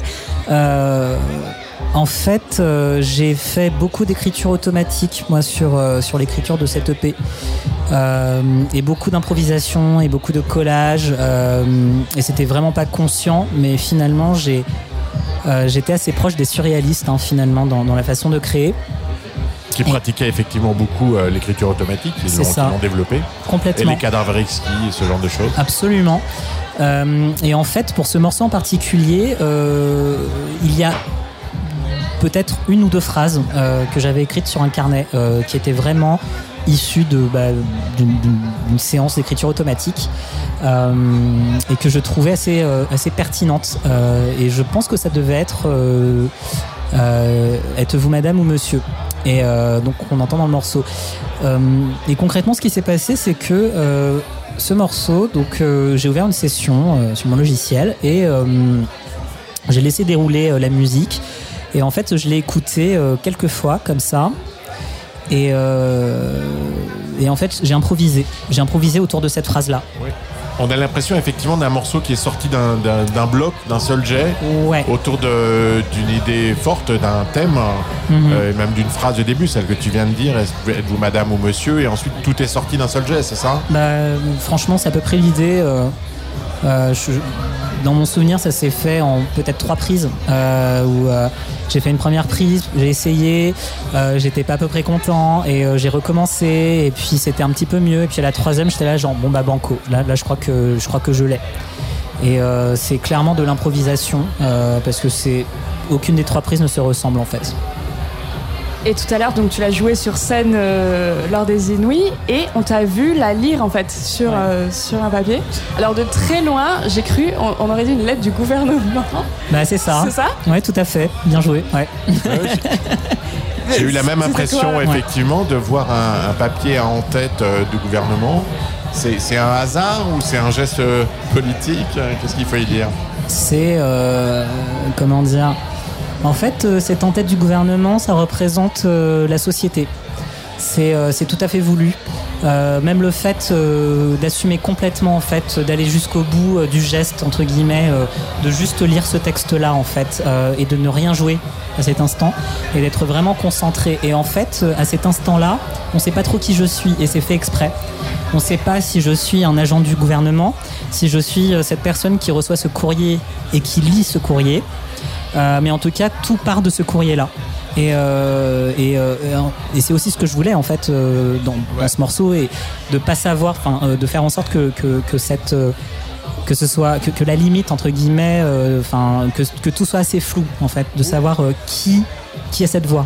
Oui, est-ce que la, la grande force du morceau, euh, qui effectivement, les questionnements de genre sont très présents dans la société aujourd'hui, mais la grande Mm. force du morceau, c'est de nous mettre tous, tout à chacun, devant euh, la violence que peut être euh, ce genre de questionnement euh, quand on les reçoit en, en pleine tête. Et effectivement, on a l'impression euh, de les toucher du doigt beaucoup plus fortement que, que jamais avec ce, avec ce morceau. Je trouve que c'est- c'est sa grande réussite. Bah, merci. Et quand- c'est- c'est- Quelles sont les. Ouais. C'était pas vraiment une question, donc, j'enchaîne. Les, les, les réactions face à ce morceau, qui, je le disais, donc, est assez fort, et donc forcément, comme tous les morceaux forts, forcément un peu clivant. Ça se passe comment, les réactions? Bah, franchement, euh, pour tout te dire, euh, on s'attendait à forcément hein, à, des réactions de, haters euh, dans tous les sens. Mais en, fait, pas tant. En réalité, moi, tous les retours que j'ai, euh, parce que bon, il y a eu un clip aussi hein, euh, qui accompagnait. euh, je peux en parler aussi, si. Ouais. Je t'en prie. Très bien. Bah, bah, c'est, c'est, écoute, c'est un clip qui a été réalisé par François Rousseau et André Atangana, qui ont beaucoup, tra- qui ont, pardon, beaucoup travaillé ensemble en fait en duo et qui ont, qui se sont réunis. euh, là pour ce clip là de façon un peu exceptionnelle Euh, et j'ai demandé en fait à mes proches Euh, et je suis entouré de beaucoup de gens qui ne rentrent pas dans la norme. Euh, donc euh, bah, des personnes qui ne sont pas blanches, des personnes qui sont grosses, des personnes qui sont trans, ou, ou si c'est pas le cas, en tout cas des personnes qui questionnent beaucoup ces questions-là. Et, et concrètement, l'idée est assez simple. C'est des portraits. Mais euh, c'est des beaux portraits, c'est ça le truc, c'est que vraiment c'est des beaux portraits. Puis euh, la- comme, comme tu le dis, le texte fait que de toute façon, il n'y a pas besoin de faire quelque chose de très compliqué parce que le, le texte se substitue Se déjà. suffit à lui-même. euh, voilà, voilà, concrètement. Euh, mais euh, franchement, non, j'ai pas eu de commentaires euh, horribles dans tous les ouais. sens. Tant mieux, ça veut dire qu'il y a encore de l'espoir. Ouais, mais peut-être que ça viendra plus tard aussi. Eh, on n'espère pas. On- n'espère pas. Mais, mais c'est vrai que Lolita parlait de colère. Moi, je ressens quand même une sorte de colère dans ce morceau. Mais une colère froide. Parce qu'en plus, il y a un effet euh, sur ta voix beaucoup plus violent, j'ai l'impression, que dans tous tes autres morceaux. En, en tout cas, sur le live, ça s'est beaucoup plus ressenti. Et, et justement, c'est pour ça que la, la confusion était d'autant plus grande. J'étais en mode, mais de, de quel point de vue euh, on parle là? Bien sûr. Bah, euh, je trouve que c'est aussi pour ça que, ça fonctionne. De mon point de vue, euh, c'est que c'est pas tranché. Euh, qui a cette voix finalement Et moi, je trouve ça important que, comment dire, qu'on le sache pas totalement. Je trouve que ça joue vachement là-dedans. Et concrètement, moi, ce texte, je le dis, hein, ça, c'est des choses, c'est des choses qu'on m'a déjà dites. C'est des questions qu'on m'a posées. Des, euh, des réflexions hyper intrusives, des questions hyper intrusives. Euh, et c'est aussi pour ça que c'est sorti assez, fi- euh, assez facilement, finalement. C'est des choses que j'ai emmagasinées pardon, pendant des années, en fait. Donc c'est sorti, mais vraiment comme ça. C'est oui, c'est ce que je disais. Ça nous, met, ça nous plonge tout un chacun Ouais. devant euh, ce genre de situation et on ressent ce que d'autres, ou toi peut-être, ont ressenti devant ce genre de questionnement et on comprend leur extrême violence en réalité. Mais euh, tu, sais quoi, en fait, c'est drôle et en même- 'fin, c'est tellement beau. Enfin, moi, je suis tellement heureux en fait euh, que, que que tous ces accidents soient arrivés parce qu'en fait, tout ça euh, n'est vraiment qu'une suite de d'accidents très heureux. Mais souvent, j'ai l'impression que c'est comme ça que ça se passe en fait. Et euh, concrètement, je ne parle que de moi. Franchement, je ne parle que de moi. Comme beaucoup Euh, d'artistes, t'inquiète pas. voilà. Tout va bien. Euh, sauf que, sauf que il y, a- il y a eu, en fait, il y a eu, il y a eu cette- ce truc de bascule euh, qui est assez incroyable où mon expérience personnelle, juste, en fait, le personnel devient universel. Parce que les personnes euh, qui me disent, euh, qui ont été touchées par ce morceau, euh, en fait, on parle pas que de personnes trans, on parle pas que de personnes qui sont concernées par ces trucs-là. Euh, c'est des personnes, voilà, juste en- entre guillemets lambda, euh, qui, qui, qui m'écrivent parfois pour, pour me dire qu'en fait, euh, qu'elles ont été très touchées par ce morceau-là. Et Oui, oui, je trouve ça d'autant plus fort, quoi. On, on- on se sent comme toute personne face à un interrogatoire violent, agressif, et c'est pas la question uniquement de la transidentité, c'est c'est- c'est- c'est la question euh, de la violence, euh, de la norme et de celle qu'on te jette à la figure. hein, euh, voilà, Ouais. je, je pense qu'on peut ressentir euh, ça tous dans ton morceau, euh, qu'on soit euh, euh, qui qu'on soit, quoi, Ouais, ouais. tout simplement. Et c'est ça sa grande force. Et son univer- universalité, c'est dur à dire, surtout après deux bières. T'inquiète. Mais oui, oui, c'est assez universel. C'est vrai, c'est vrai, t'as raison. Merci Viken d'être euh, passé sur ce plateau Bah, merci pour à vous. papoter un peu. On te retrouve dans, dans pas si longtemps, euh, Non, je crois, dans une, pe- une petite semaine, un certain Ouais. 30 juin, Euh, sur une certaine terrasse. Exactement, parce que tu nous fais le, le plaisir de venir euh, jouer euh, au Trabendo, sur la terrasse du Trabendo, le 30 juin à partir de, 18h jusqu'à jusqu'à tard dans la nuit. On va fêter le- les libertés enfin retrouvées avec Tsugi Radio. Ce sera la dernière de Place des Fêtes avec Antoine Dabrowski qui reprendra l'antenne. Et plein d'invités. Il y aura, euh, il y- aura. Est-ce qu'on peut le dire euh, On peut, on, peut, on peut balancer des noms. on peut, on peut Allez. balancer des noms. Donc il y aura Irène Viken, Drezen, il y aura Irène Viken, Drezen, il y aura Molody, Molody, le collectif euh, Bragi Buff- Pufferfish, Voilà, et puis, euh, et puis j'en oublie. Mawimbi, le collectif PMI, tout à fait. et encore euh, une, une ou deux surprises. Ok. Garde sous le coude. Bah, je suis Ça va ravi. Ça va être une, euh, une belle fête, j'espère, et c'est gratuit. Ouais. Donc euh, tout le monde peut venir. Voilà. Si, si vous savez où est la Villette et où est le Travando, on vous invite tous et toutes. À très bientôt, week-end. À très bientôt, merci à vous. Alors, il y en a une qui était hier soir. On, parlait tout à l'heure de, de création originale pour le Printemps de Bourges. Elle, elle a présenté hier soir son hommage à Prince, intitulé I Feel For You, qui était déjà prévu pour 2020. Elle s'appelle Jeanne Haddad. Elle a commencé sa carrière dans le jazz et pour cette création, elle a retrouvé Bruno Ruder au piano. Et euh, Antoine Dabrowski les a rencontrés tous les deux.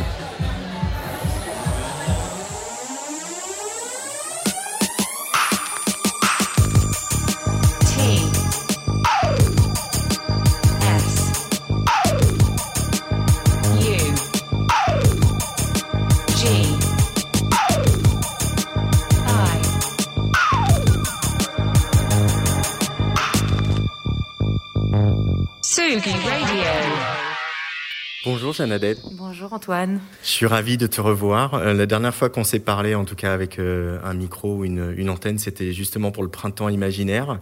Euh, on avait déjà un petit peu parlé de cette création que tu donnes aujourd'hui à Bourges, une création en hommage à un artiste que tu n'aimes pas du tout et dont tu parles jamais, qui s'appelle Prince.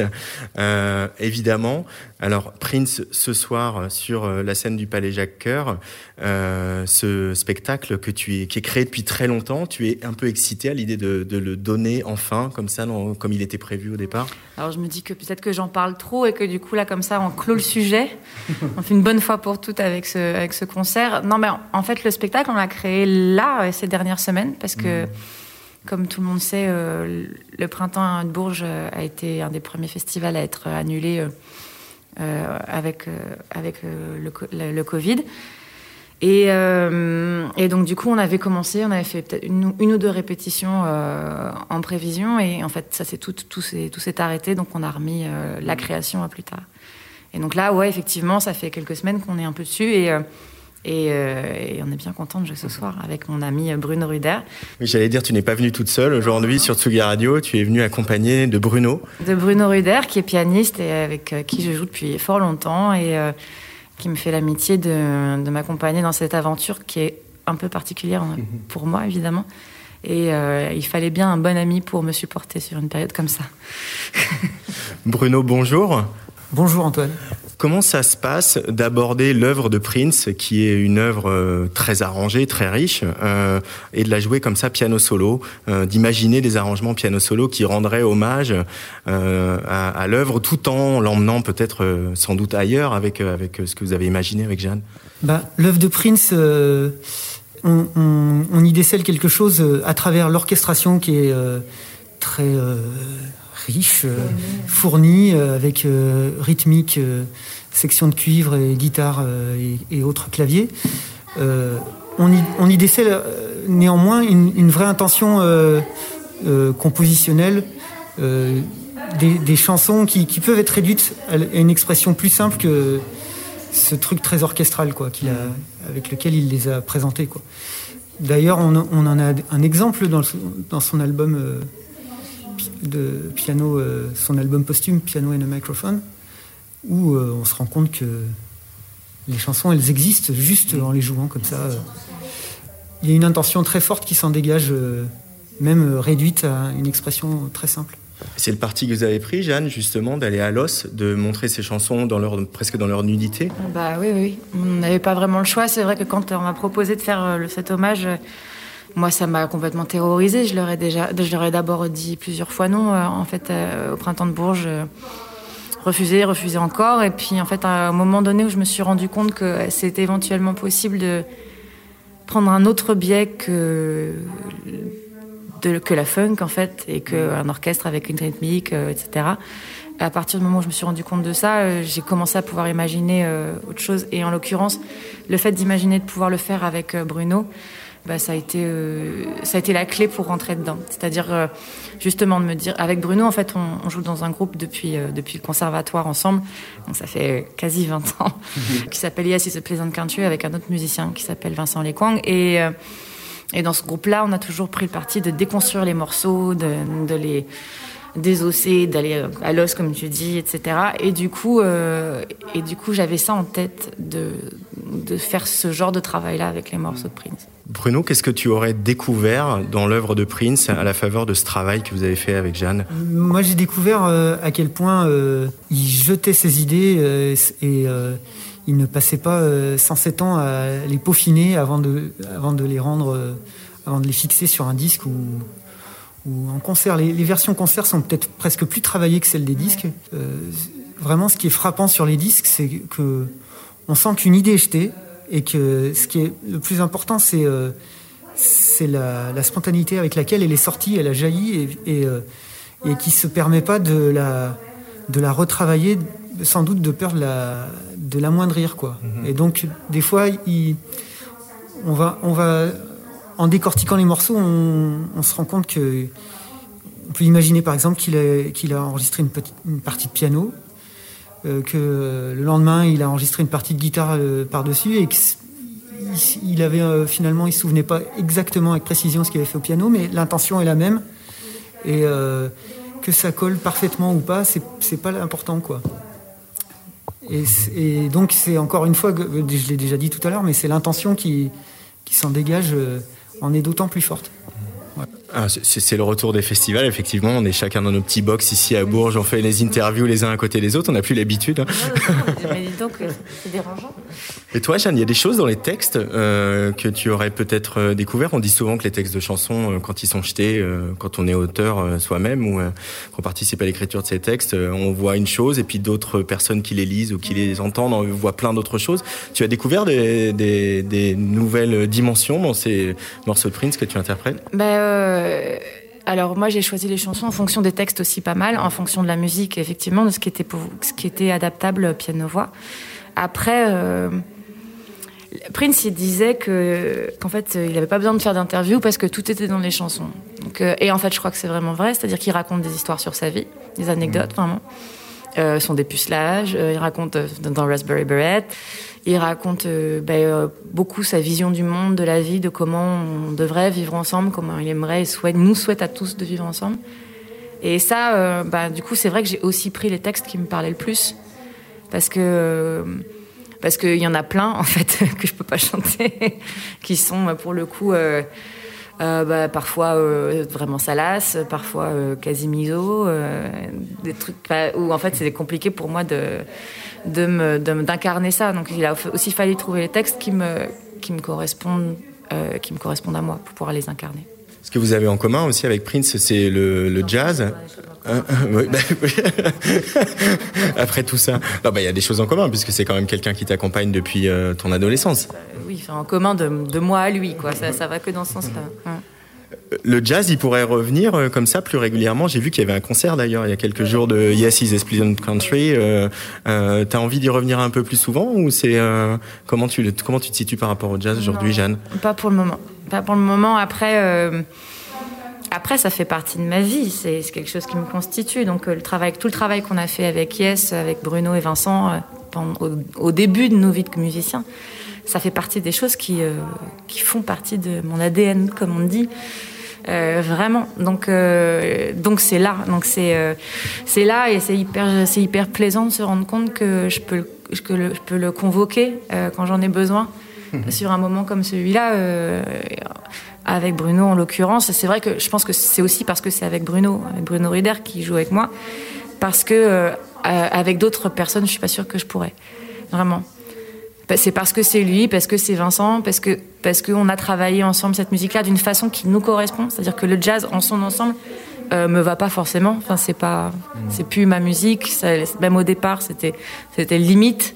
c'est vrai que c'est avec Vincent et Bruno que que j'ai trouvé ou cherché en tout cas l'endroit qui était le plus juste pour moi à jouer cette musique-là.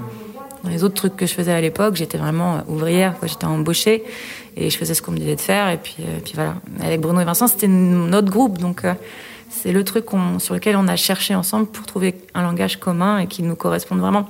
Après, ce qu'on en fera plus tard. Euh, bah, j'espère que les années sont encore un peu longues avec faire de la musique et, euh, et je, je ferme vraiment aucune porte parce que c'est vrai que à chaque fois qu'on joue ensemble on a un plaisir fou. Donc euh, c'est vrai que pour le moment c'est pas le moment. Mais euh, d'ici quelques années ce serait ça pourrait être vraiment super Bruno, euh, vous vous êtes rencontrés euh, très jeune au conservatoire euh, avec Jeanne et, Vincent. Vous avez ce groupe Yes is the Pleasant Country.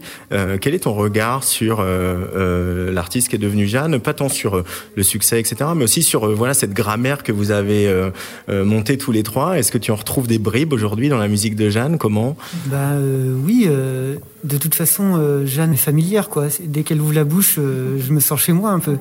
Donc finalement quand elle chante et quand je suis allé l'écouter en concert ou quand j'ai écouté ses disques, je me pose pas forcément la question de savoir si c'est euh, si c'est vraiment différent de ce qu'on faisait euh, ensemble ou pas. Euh, c'est pour moi c'est Jeanne, c'est c'est tout quoi. C'est ça se résume. C'est beaucoup plus important le fait que ce soit Jeanne et sa personnalité, sa voix bien sûr, mais aussi la la personnalité musicale que le, le genre musical auquel j'attache pas beaucoup d'importance finalement. Mais sinon, euh, nous, on, cherche à jouer de la musique, en fait, euh, avant tout, euh, et, avec les moyens qu'on a, et voilà. Et en l'occurrence, ces moyens, c'est vrai que, comme, comme tu disais juste avant, on les a, on les a appris un peu ensemble, on, les a on en a travaillé, on s'est constitué des outils qui nous sont un peu communs. Donc, voilà. Elle s'est passée comment cette année et demie, Jeanne? Tu as beaucoup composé, écrit, lu, documenté, ou au contraire, tu t'es un peu euh, couper tout ça Parce que je sais qu'au au début, quand on avait parlé pour le printemps imaginaire l'année dernière, c'était aussi douloureux, quoi, cet arrêt. Euh, t'étais, étais un peu en manque aussi. Ouais, alors quand ça commençait, quand ça s'est arrêté au tout début, euh, bon, on, était, on, était, un peu sous le choc en fait, ce qui s'est passé. Mais, euh, mais moi, la pause, elle a été bénéfique, je dois t'avouer. Après cinq ans de tournée ou quasi, j'exagère peut-être un peu, mais bon, c'est, c'est l'effet que ça m'a fait. Et, et voilà, après, moi, j'ai écrit. La façon que j'ai d'écrire, c'est que bah il y a des moments, des mois entiers qui se passent sans que j'écrive rien. Et puis après, d'un coup, euh, je, je fais plus que ça pendant pendant des semaines et euh, donc euh, j'ai eu plusieurs phases comme ça. et donc j'ai beaucoup écrit. Mon album il est quasi terminé d'écrire. Il n'y a plus qu'à il y a plus qu'à enregistrer maintenant quasi. Et et voilà, non j'ai pas chômé. On a quand même sorti un EP, on a fait un film. Euh, on a repris un peu de tournée avec Both Sides. On a aussi enregistré, filmé Both Sides pour Arte, qui est sorti il n'y a pas longtemps, qui va passer à la télé bientôt. Both Sides, c'est le seul en scène, hein, qui était un peu l'espèce d'épilogue de, la grande tournée de ton deuxième album. Exactement, très bien dit, bravo. Et euh, donc, oui, non, on n'a pas, j'ai pas arrêté de bosser en fait, en vrai, mais euh, à un rythme un peu plus cool peut-être, ouais, un peu moins frénétique. Et ce retour avec le public, alors il y a eu ce concert de Yes is the Pleasant Country la semaine dernière, je crois, mais euh, ce, retour du public dans, ta vie, dans ta vie de chanteuse sur scène, euh, euh tu l'attends, tu, es excitée maintenant que ça revient un peu ou? Bah oui, après c'est le, public et c'est l'effet que ça fait, c'est-à-dire d'obligation de présence à soi et à ce qui se passe. Le public il fait ça. Alors, euh, c'est quasi, je l'utilise. je l'utilise pour atteindre cet, état-là, euh, qui pour le coup est un état auquel je suis très attachée et que j'aime fort. Euh, voilà, mais le rapport au public, ouais. Bah, et même moi, en tant que public, de pouvoir à nouveau être public, ça, ça fait du bien de pouvoir imaginer ça. Ouais déjà allé voir des concerts depuis la reprise? Mais d'ailleurs, ma plus grande émotion, ça a été ça. Je suis allée voir mon, voisin, mon voisin de palier. Figurez-vous que mon voisin de palier est chanteur euh, lyrique. et euh, du coup, on est amis depuis longtemps. Et euh, je suis allée le voir. Et c'est le premier concert que j'ai revu dans un temple protestant, écouter du Scarlatti. avec un chœur et quand ils sont arrivés sur scène, enfin ce qui n'est pas une scène mais dans l'église, enfin dans le temple, euh, c'était. Euh, ben, euh, j'ai versé ma larme, ça m'a vachement ému. Et peut-être même plus en tant que public qu'en tant que personne sur scène. C'est ça, on aurait presque eu tendance à oublier, Bruno, tu seras sans doute d'accord, que la musique, c'est aussi quelque chose qui passe énormément par le corps. Et avec tous ces live streams et ces liens SoundCloud sur lesquels on a cliqué pendant un an et demi, on est en manque. Hein. Ah bah oui, c'est sûr que c'est très restrictif. moi, je me suis, je me suis pas tellement euh, proposé euh, à l'exercice. C'est peut-être mieux que rien et tout, mais c'est évident que ça remplace pas euh, un, truc qui vibre, quel qu'il soit, à quelques mètres de nous. Bah, les concerts reprennent, on est ravis avec vous ici au Printemps de Bourges. On est ravis d'être au Printemps de Bourges, même si c'est le mois de juin. il a plu, il a plu, donc c'est un peu normal, on est à Bourges. Voilà, c'est ça, il faisait froid ce matin, tout va bien, c'est le Printemps de Bourges. on est à la maison, quoi. Et puis, bah, on a hâte de ce nouvel album. Vous rentrez en studio quand? Je sais pas encore, mais bah, d'ici, d'ici la fin de l'été, je pense. Mm. D'ici la fin de l'été Ah oui, ça, ça, se précipite quand même, ça se précise. Ça, se précise, on y est presque là. Merci beaucoup, euh, Jeanne et Bruno, d'avoir pris le temps de passer sur la Radio. Et merci, Jeanne, de ta, fidélité euh, et de ton amitié. et, euh, et ben là, on reprend la route, on va se recroiser euh, un peu régulièrement, ça va être bien ça. Ben voilà, c'est ça, avec plaisir à chaque fois.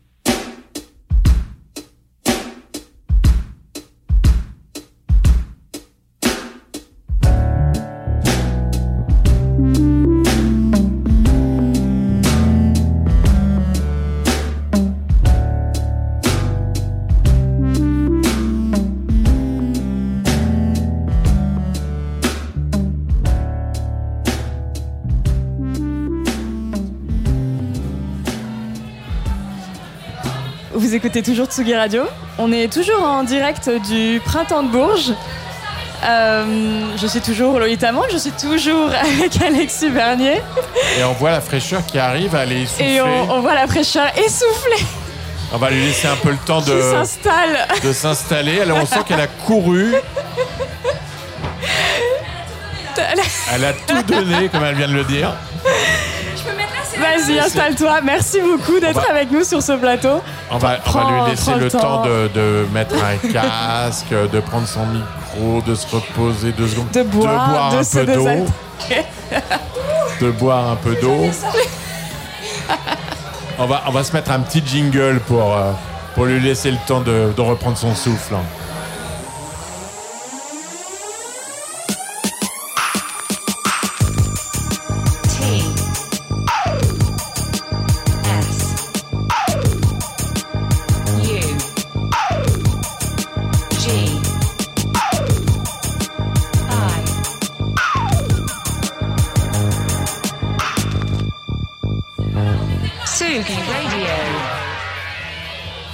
Est de retour en direct du Printemps de Bourges. Perrine, alias La Fraîcheur, se remet de ses émotions. Ça va tu- Tout va bien Ça va aller, mais il va me falloir deux minutes pour que je retrouve mon souffle. Bah Alors ça me fait encore plus plaisir de te voir avec nous parce que franchement... On est, on est vraiment désolé de t'avoir On forcé était à... à. deux doigts avec le run de pas y arriver. On vient de faire le tour du plateau. Je remercie d'ailleurs euh, Karim, le runner, qui vient de m'aider, qui vient de me sauver pour qu'on le fasse à temps. C'était pas gagné. Putain, en plus, ma, ma, ma première question, c'était en mode tu sors de scène, euh, quelle émotion. Mais alors, non, en fait, c'est le run. Euh, si, non, mais sur de scène, quelle émotion. Euh, honnêtement, justement, ça, très ému. Je, la, une adrénaline de fou comme bah, finalement j'ai pas vécu depuis un an et demi.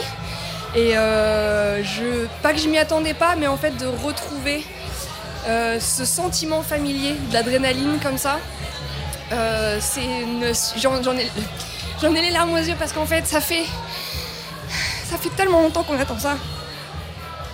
Ben, on est tous très émus de retrouver Ouais. euh, effectivement la scène, les festivals, les gens qui sourient, les gens, euh, les- le public, euh, les gens du métier aussi. Ça faisait vraiment trop, trop, trop faisait, euh, longtemps. Tu n'avais pas joué depuis combien de temps Et ben depuis euh, mars 2020, mon Ouais. dernier. Ouais, non, c'était de- vraiment- même plus parce que mon dernier gig c'était le 7 février 2020, donc je n'ai pas joué depuis le 7 février 2020.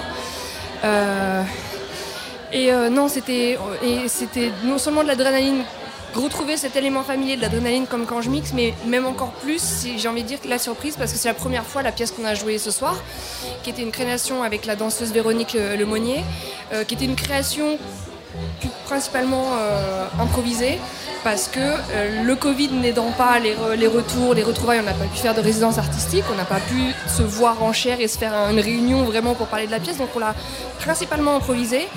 Et c'était un exercice complètement nouveau pour moi de, jouer de la musique pour une danseuse sur scène.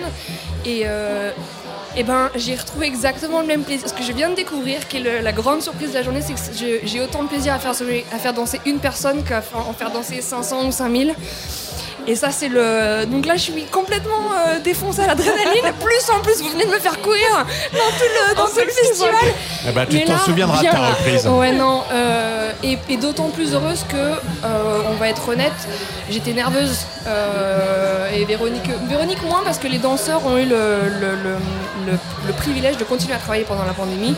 Euh, parce que parce qu'il y a toujours beaucoup de travail qui se fait en amont des pièces, donc du coup ils peuvent être en résidence, etc.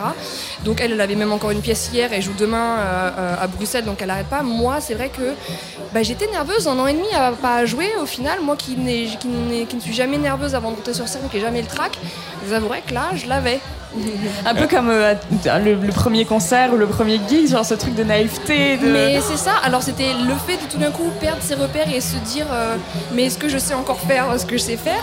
Et là particulièrement, puisqu'encore une fois je pense que j'aurais joué ma première date pour reprendre, ça aurait été un DJ set devant une foule, je pense que j'aurais naturellement retrouvé mon élément en me disant non mais je sais faire, je connais mes repères, je, je, je, connais mon, mon, mon, mon- mon travail et mon expertise là-dessus. Là encore une fois, comme c'est une pièce complètement nouvelle qu'on n'avait jamais jouée, le, le, le track était double. Parce que ça Ah. veut dire reprendre en étant tout de suite le plus vulnérable, en montrant quelque chose qu'on n'a jamais montré, d'une manière qu'on n'a jamais montré, devant des gens, on le sait, au printemps de Bourges, souvent des professionnels et la presse. Donc du coup, le, ouais, le track, ouais.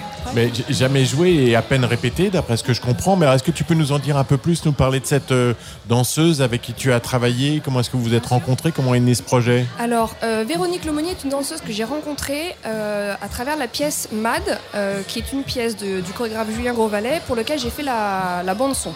Euh, qui est une pièce qui aurait dû euh, commencer cette année, au mois de janvier, à Stéréolux, à Nantes, qui a évidemment été annulée, comme les, tous les, événements. Euh, mais on a quand même on a eu la chance au moins de pouvoir euh, la jouer devant des professionnels au, mois de janvier, euh, grâce au festival dans lequel on devait le jouer. Et Véronique est une des danseuses de cette compagnie pour laquelle euh, donc, euh, j'ai travaillé, j'ai fait cette, musique. Et quand il s'agit de, Excusez-moi, je, suis perturbée par la musique qu'il y a derrière. Euh, quand, le Printemps de Bourges nous a demandé d'essayer de réfléchir à un format nouveau qui, convenait au, public assis, pour moi et pour elle, c'était important de faire une pièce qui parle de la culture club. Et, pas juste de la culture club, mais de cette relation vraiment intime qu'il y a entre le ou la DJ et les danseurs. C'est-à-dire que quand moi, en tant que DJ, je mixe, tout mon travail, c'est d'observer les gens, comprendre ce dont ils ont besoin. Est-ce qu'ils sont là pour célébrer? Est-ce qu'ils sont là parce qu'ils viennent de perdre leur taf ou leur père est mort, ils ont besoin de tout lâcher et de pleurer sur, euh, sur, sur la piste? Euh, Est-ce qu'ils ont besoin d'oublier? Et, et- ce, et ce dialogue, ce rapport-là très intime du DJ et des danseurs, on voulait le reprendre euh, parce que finalement, c'est difficile de parler de la culture club sans foule, c'est difficile de parler de la culture club assis, c'est fi- difficile de parler de la culture club dans un, dans un endroit aussi patrimo- pa- patrimoine comme le, le Palais Jacques-Cœur. Donc on voulait pas se sentir fausse, on voulait pas se sentir euh, anecdotique euh, et, donc le seul moyen pour nous d'être cohérente pour jouer quelque chose là-dedans qui parle de la culture club dans ce, dans ce genre de cadre et de format, c'était de parler de ce dialogue, de ce, de ce rapport intime et, d'où l'envie de faire en improvisé parce que c'était ça, c'était de recréer ce- cet inconnu quand je joue un set, je ne sais jamais ce que je vais jouer les danseurs ne savent pas ce que je vais jouer non plus et de, et de- de retrouver cet inconnu-là. C'était d'ailleurs une, de mes questions, c'est que le club, c'est avant tout une expérience collective qu'on vit tous ensemble. Et d'ailleurs, euh, du coup, l'année qui vient de, de s'écouler, là, toi, ça, ça a renforcé ces certitudes-là ou ça les a un peu ébranlées? Que, le- que la culture club est un, un- un- un truc collectif Ou Ah qu'on non, peut- que dans la danse, tu vois, il faut toujours. Enfin, c'est un truc qu'on vit ensemble. euh, Ah mais je plus que jamais. Plus que jamais. C'est-à-dire que moi j'ai eu beaucoup de mal à faire, euh, euh, tu sais, des, des streams de, DJ set à la maison. On m'en a proposé plusieurs. Je n'ai fait, je n'ai accepté finalement que ceux qui étaient liés à des collègues de fonds, à des fundraisers, parce que tous les autres, pour moi, je, je n'existe. Je suis une travailleuse sociale en tant que DJ. Je me considère travailleuse sociale, c'est-à-dire que je suis là au service des gens qui dansent. Si je n'ai pas de gens pour danser, faire un set, ça veut dire quoi? Jouer les morceaux que je préfère? Pour moi, pour mon plaisir personnel, je, mon intérêt, il est pas là. Et du coup, c'est vrai que pour moi, toute cette, toute cette année, euh, euh, ça m'a rappelé plus que jamais, mais je n'en avais jamais eu le moindre doute, que la culture club, c'est la culture de la communauté, de la solidarité, du collectif, du, du fait de se sentir en famille avec des étrangers, du fait de partager de manière euh, organique, animale et naturelle des, des- des sentiments humain universel avec quelqu'un que tu n'as jamais rencontré et qui, et qui le temps d'une soirée, va être ton frère ou ta sœur. Et, et non, et plus que jamais, je, je sais qu'on en a besoin euh, parce que la, la culture club et la nécessité de danser, c'est aussi un acte de rébellion. C'est-à-dire, c'est un moment, c'est un espace que tu prends en dehors de la société, euh, et particulièrement pour les populations marginalisées, euh, que ce soit les femmes, les personnes de couleur, les personnes queer ou quoi que ce soit, qui constamment la société nous, rappelle qu'on n'est pas dans les cadres et qu'on n'est pas, euh, qu'on n'est pas privilégié, qu'on n'est pas censé être là, faire ce qu'on a envie de faire. Et le moment du club, c'est le moment où on, lâche tout ça. Euh, à l'intérieur de ces quatre murs, on se sent protégé et on sait qu'on peut tout lâcher. Et donc, plus que jamais, quand on a eu une année euh, politiquement compliquée, économiquement compliquée, où, euh, où je ne parle pas juste des libertés euh, qui nous ont été retirées à juste titre pour, des raisons sanitaires, mais, euh, la marche forcée euh, du capitalisme qui écrase tout, avait, pour lequel on, se rebellait déjà avant avec les gilets jaunes, etc., ne s'est pas arrêté avec la pandémie. Sauf que tout d'un coup, on n'avait même plus cet espace pour lâcher prise. On avait autant l'oppression, si ce n'est plus, parce que la pandémie, la pandémie est venue évidemment avec toutes ces questions existentielles qui nous ont tous assaillis. Et donc, plus que jamais, on avait besoin de lâcher et plus que jamais, on n'avait pas le droit et pas l'espace. Et donc, euh, non, non, le plus que je sais, je, je suis convaincue, je l'étais déjà avant, mais là maintenant c'est gravé dans le marbre, que le club est un espace. Et pas que le club, hein, parce que les free parties aussi, c'est pas juste le club, l'environnement architectural. hein. Les free parties, tout ça, c'est. Ben voilà, les, les free parties. Euh, Sur la couve c'est un espace, c'est un espace nécessaire de respiration, de liberté, d'expression identitaire et de, et de, et des rébellions contre toutes les, toutes les choses qui nous agressent au quotidien. Je trouvais ça impossible de, de te parler, de, de t'interviewer ce soir sans te parler justement des, des récents événements euh, qui ont lieu à Redon. Et, euh, et je me demandais si ça avait eu par exemple des, des conséquences sur la performance de ce soir ou, si t'avais- ça avait rajouté une, une rage supplémentaire ou, ou une énergie. euh. Absolument, parce que moi, ce qui m'a. Outre le fait que de toute façon, même avant Redon, c'était euh, Steve Maya Canisso, parce que la, la pièce dont on parlait tout à l'heure, la pièce de danse pour laquelle, pour, de danse pour laquelle j'ai composé la musique et que je joue en live, donc Mad de Julien Grosvalet, euh, parle entre autres de ça, de la mort de Steve Maya Canisso, parce que nous sommes tous, lui il est de Saint- Saint-Nazaire et moi je suis de la musique, ouais, voilà, pour le rappeler. Euh, on veut le rappeler. Donc Steve qui est mort dans une fête légale, officielle, euh, avec une charge de la police euh, qui a été faite avec des lacrymos euh, en pleine nuit. Il est tombé dans la, dans la Loire, il en est mort. Donc ça c'est pas c'est pas juste euh, ça date pas juste de Redon et d'il y a deux jours euh, la répression du mouvement euh, et, puis en plus avec les free parties on le sait ça fait depuis les années 90 il y a injonction injonction et loi après loi qui qui, euh, ces événements de passer. Et moi ça m'a moi, ce qui m'a foutu la haine, c'est pas juste le manque de respect incroyable et la violence euh, euh, sanglante de, de- de ce qui s'est passé à Redon, parce qu'il y a quand même quelqu'un qui a perdu une main et, et des journalistes qui ont été, euh, qui ont, qui ont, qui ont été touchés et blessés. C'est l'hypocrisie et le cynisme incroyable de voir que l'Elysée est très content de récupérer la musique électronique pour faire une soirée à l'Elysée deux jours après, deux jours après pour regarder regardez on se rachète on se rachète un truc cool on se rachète une, une réputation pour devant les jeunes mais que l'essence même le cœur même de cette culture qui est la free party celle-ci elle est réprimée dans la violence sanglante et, et ce, ce cynisme euh, excusez-moi je l'ai un peu dans les gorges ouais, je l'ai dans la gorge parce que parce que c'est une chose de mépriser une culture, c'est une chose de mépriser des gens, mais de les mépriser et à la, en même moment, dans la même phrase, se servir d'eux pour se racheter une réputation, ça a vachement de mal à passer. Je sais pas si Alexis, tu veux rebondir euh, là-dessus Non, je, je voudrais pas que ce que, ce que je vais dire soit mal euh, compris, mais simplement la soirée euh, de l'Élysée était prévue depuis longtemps et ça n'empêche, ça n'enlève rien au cynisme de la chose. Ça n'empêche rien parce qu'encore une fois. Redon, ça date la violence contre Et la violence contre, les contre- free parties, elle contre- existe comme tu l'as rappelé Exactement, depuis les ça ne date pas d'hier. Donc c'est 90. pas juste. Ça fait longtemps et je C'est pas juste une coïncidence de calendrier. Tout hein, à encore fait. Et, je- fois. et pour mémoire, euh, on se souvient tous que le député qui avait porté la charge contre les free parties dans les années 90 s'appelait Thierry Mariani. Et Thierry Mariani, qui était à l'époque un élu euh, du RPR, est devenu maintenant un, un- un des porte-étendards du Front National, ou plutôt du Rassemblement National, comme il faut les appeler maintenant. Donc, euh, effectivement, euh, c'est pas nouveau. Et, le- et- et la- la- le cynisme n'est pas nouveau non plus parce que je suis allée jouer à un, extrait de cette pièce justement Mad à, à, à Culture Box à France Télévisions il y a un mois.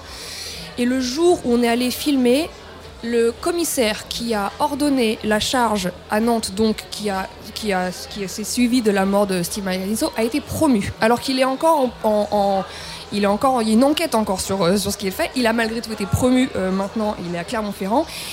Et et à cette émission de Culture Box, avant de rentrer sur scène, on m'a demandé de pas en parler.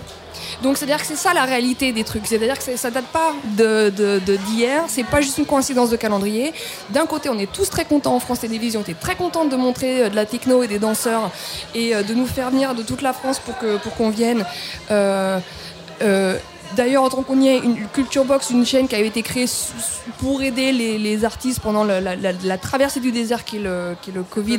Sauf que non seulement on n'a pas été payé pour venir, mais en plus tous les frais étaient à nos, à nos, à nos, à- à- tout était à nos frais, Ouais, les coûts. Donc, ça, ça donc était considéré comme de la promo. voilà, sauf que la promo, alors quand ça fait un an et demi qu'on n'a pas joué et que cette pièce on sait pas quand est-ce qu'on la jouera, il y a quand même encore une fois c'est un cynisme de dire d'un côté il y a l'appareil d'État, que ce soit la fête de la musique à l'Elysée ou euh, une, chaîne de France Télévisions qui sont très contents d'utiliser la, la- la- la- la musique électronique et de l'autre côté ben, on nous exploite, on nous mutile, on nous enferme et quand je vois que les organisateurs de la fête du Nouvel An à Lisieux ont eu des charges plus grosses que les Balkany, ben franchement ça a du mal à passer. Voilà, je voudrais comprendre pourquoi la free party c'est plus dangereux que la corruption en France. On comprend ta colère, elle est, elle est légitime. Euh, oui, surtout que c'est pas nouveau. Moi, je, quand on parle là, je me rappelle d'une fête de la musique à l'Élysée où, pareil, euh, je crois que c'était en 2018 où on invitait Kiddy Smile et, euh, et c'était la même, la même chanson que, que cette année. C'était présenté avec un, un t-shirt assez, assez Provocant. violent, donc c'était une manière effectivement de ne pas se laisser faire, mais après c'est effectivement très compliqué le débat, est-ce qu'il fallait y aller, pas y aller, je crois que on, peut, on, peut, euh, on peut en parler des militer heures. des deux façons, je Voilà. pense. Ouais. Euh, on, va, on va recentrer le, on va recentrer le débat. Euh, alors j'ai relevé une, une citation euh, que, tu, que tu as lancée comme ça. C'était en, en 2018 quand je parlais de ton arrivée euh, au sein du label Infine, qui, qui va un peu... euh, enfin je sais pas si tu vas me dire. Tu disais, j'ai senti un poids s'enlever de mes épaules parce que j'ai toujours mené ma carrière seule.